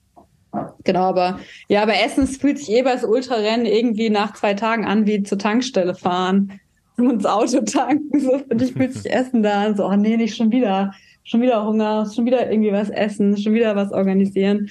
Und ja, also genau, aber Okay, also alles äh, hast du gar nicht so viel selber mit dabei. Ja, sondern das alles, was du Mm, unterwegs Ich hatte schon brauchst. viel dabei, aber viel von dem Gleichen halt. Also viel von dem, was du kriegen kannst. Also du musst ja schon, wenn du 150 oder 120 Kilometer ohne Verpflegung hast, dann, und das dauert ja ewig da, also teilweise bist du da dem Elfer Schnitt oder was unterwegs, dann, dann brauchst du ja schon ordentlich, äh, also genug dabei. Aber Wasser war ja wegen der Kälte dann zum Glück äh, eigentlich nicht so ein Problem. Ich hatte eine zwei Liter Trinkblase, mehr hatte ich eigentlich auch nicht gebraucht. Also das äh, war okay. Genau. Und ich hatte mit Hunden tatsächlich gar keine Probleme. Ich war ganz überrascht, als ich das gehört habe im Podcast. Ernsthaft? Das ein- einzige Problem, was ich hatte, war, dass mir nachts, äh, als ich einkaufen war, hat mir ein, so ein Hund einen Handschuh geklaut. Und ich habe den dann gesucht und ich war super verzweifelt, äh, dass ich den nicht gefunden habe. Und dann äh, habe ich tatsächlich, hat, hab ich, hat mir ein Marokkaner einen Handschuh verkauft. Und dann später hat ein anderer Fahrer, der von dem Café aufgebrochen ist, der kam zurück und hat den Handschuh so, hier, guck mal, habe ich dem Hund abgenommen und der hat den sich dann genommen, als er auf dem Boden lag und ich war einkaufen und hat, ist dann mit, hat sich damit verzogen. und das war echt das Einzige, was ich hatte. Ich war echt überrascht. Also ich hatte auch mich gegen Tollwut impfen lassen, weil ich auch irgendwie Angst hatte, dass die Hunde, dass sie echt aggressiv sind, die ganze Zeit, ja, einen jagen und so. Aber ich hatte eher den Eindruck, dass viele dieser Straßenhunde da, dass sie eher ängstlich waren vor Menschen. Na, nachdem die Paul begegnet waren und Sepp Also- Breuer, also die- dann waren die eher ängstlich vor Menschen. Da waren die, danach waren die ängstlich, ja, genau. Das, also ich also wir hatten, also letztes Mal, wir hatten wirklich eine, also ich hatte eine Gang, die hat Sepp auch mit einem anderen noch, die ist, also die war bei mir auf, auf Hackenhöhe. Also, und da hatte ich schon keine Hinterradbremse mehr. Also da hatte ich das erste Mal richtig, richtig Ja, Schiss und die hat mich auseinandergenommen. Ich habe ja, Also, das waren halt vier war Stück oder so. von einer Horde Hunde gefressen. Nee, das, äh, Andi, du lachst, in Rumänien vor paar Wochen wurde eine Joggerin von, wie, was Der Rudel, die das Rudel oder Herde, wie auch Rudel. immer, von Hund, von, Rudel oder genau, Meute. von, von Hunderudel. ja, ich ähm, habe alles auch zerfressen. schon gegoogelt bei Marokko. Und tatsächlich habe ich auch einen Fall gefunden, dass Also, eine Touristin das von passiert. Hunden äh, tödlich verwundet wurde. Aber ich, ich glaube, am Anfang, wenn du zu Ja, viel googelst, ist- wirst du eh verrückt. Also ich hatte auch noch Sorgen gehabt wegen diesem Ja, ganzen klar. Frauenthema. Ich weiß nicht, das sind ja zwei, Seiten im Manual äh, über sexuelle Belästigung und so weiter. Dadurch, dass die Strafen halt relativ hoch sind, kommt eigentlich selten vor, dass wirklich irgendwas Schlimmes passiert. Ähm, aber dass irgendjemand dich mal bekrapscht oder weiß nicht, mal blöd kommt, das äh, habe ich schon gedacht, könnte passieren, aber war jetzt gar nichts. Also wirklich, ich hatte auch nie das Gefühl, dass mich irgendwie Leute begaffen oder ich glaube, viele haben auch gar nicht so, wenn du in den Winterklamotten fährst, die im Dunkeln mhm. oder, oder der Dämmerung, die nehmen auch gar nicht unbedingt wahr, dass du eine Frau bist, weil die davon nicht ausgehen, dass du als Frau Rad fährst. Äh, und ja, aber auch die Männer, die, also die Männer waren super respektvoll und ich, ich glaube, da kann man auch nochmal sagen, alle Frauen, die sich von diesen zwei Seiten im Manual haben abschrecken lassen, dass, äh, ja, also gut, vielleicht habe ich auch Glück gehabt. Also es gab auch schon in den letzten Jahren auch immer wieder mal Vorfälle, aber ich würde schon sagen, dass in der großen Masse die Leute super freundlich. Aber, aber ich, vielleicht ist auch der Unterschied, dass ich, äh, dass ich äh, Französisch spreche. Also ich, ich war immer direkt eigentlich, äh, ich konnte mit den Leuten oft halt auch in den Dörfern oft direkt halt reden und dann war das vielleicht ein bisschen, ein bisschen einfacher, da vielleicht ernst genommen zu werden oder auch wahrgenommen zu werden oder auch zu kommunizieren, was ich will oder nicht will. Das ist vielleicht auch ein Vorteil. Aber sonst waren die Leute auf dem Land auch mega nett. Also es war unglaublich. Ja, total. Ja. Also fand ich auch echt super. Also ich fand es vor allem auch krass, wie ähm, der Unterschied ist zwischen Stadt und Land, wie arm die Leute sind. Also ich meine, das ist ja, selbst wenn die uns freundlich zu mir wären oder so, oder mir vielleicht sogar was klauen wollen, ich meine, gewissermaßen, die sind teilweise ja so arm, da kannst du es ja auch irgendwie verstehen sogar. Ähm, aber trotzdem, gerade wo die Leute super arm waren, waren die umso netter und haben dich noch eingeladen oder so. Und äh, ja, also das fand ich schon, schon sehr beeindruckend. Also auf jeden Fall, das geht ja da nicht nur ums Rennen. Ich habe da so viele Sachen mitgenommen, irgendwie menschlich auch und an Erfahrungen. Das, ich frage mich nur aber auch, warum es im Februar ist. Ich hoffe, dass, also ich weiß nicht, hast du mal Wettervorhersage geschaut in Marokko aktuell? Da ist es richtig heftig am Schneien und wir hatten mega Glück. Wir hatten mega Wie auf Glück, Malle gerade. Wir, wir hatten, Ja, ja. ja, wie auf Malle. Ja, dieses Jahr mit Schnee. Wir hatten, wir hatten, äh, wir hatten echt unfassbar viel Glück, dass wir jetzt nicht da waren, weil jetzt hast du nochmal richtig geschneit und ich glaube, wenn du im Schneesturm da bist, ist es nochmal eine Nummer übler, als wenn du durch irgendwie alten Schnee durchwatschelst. Ja, danke für die Eindrücke. Das, äh, ich, ich bin Gerne. auch immer noch wahrscheinlich äh, in, mit, in Team Andy und sage, nee, ich mache das nicht.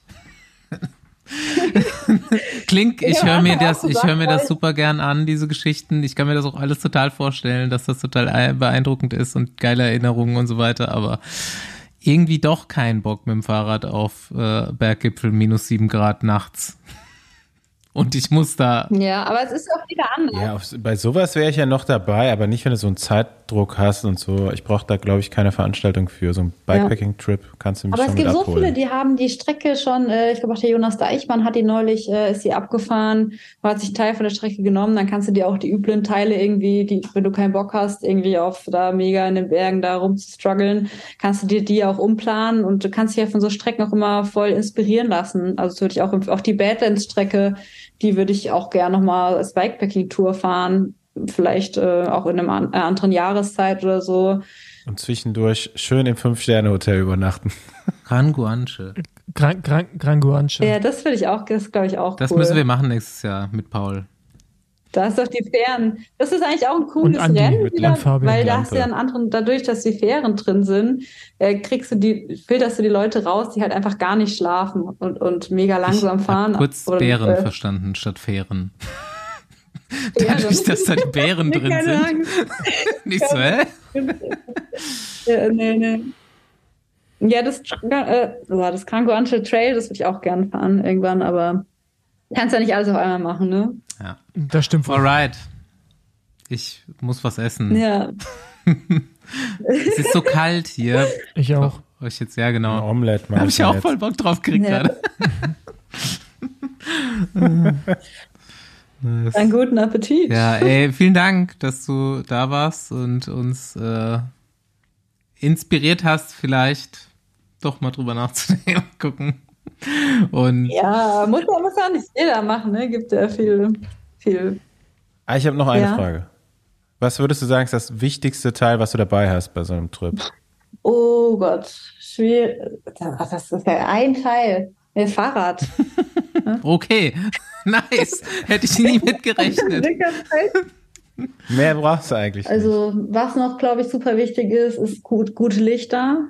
Ähm, da habe ich auch nochmal investiert und äh, mich gekümmert oder auch, äh, ja, also akkueffiziente Geräte. Ich hatte früher so ein altes iPhone, das ist dann bei 50 Prozent Akku, wenn es ein bisschen kalt war, immer ausgegangen. Und äh, mit sowas ist halt auch, also Strom ist halt auch wichtig, wenn du, wenn du self-supported irgendwo in der Pampa rumfährst. Jetzt wieder Nokia. Demnächst sind in so äh, Gravel-Rädern oder solchen Bikepacking-Rädern einfach so Telefone mit verbaut wahrscheinlich.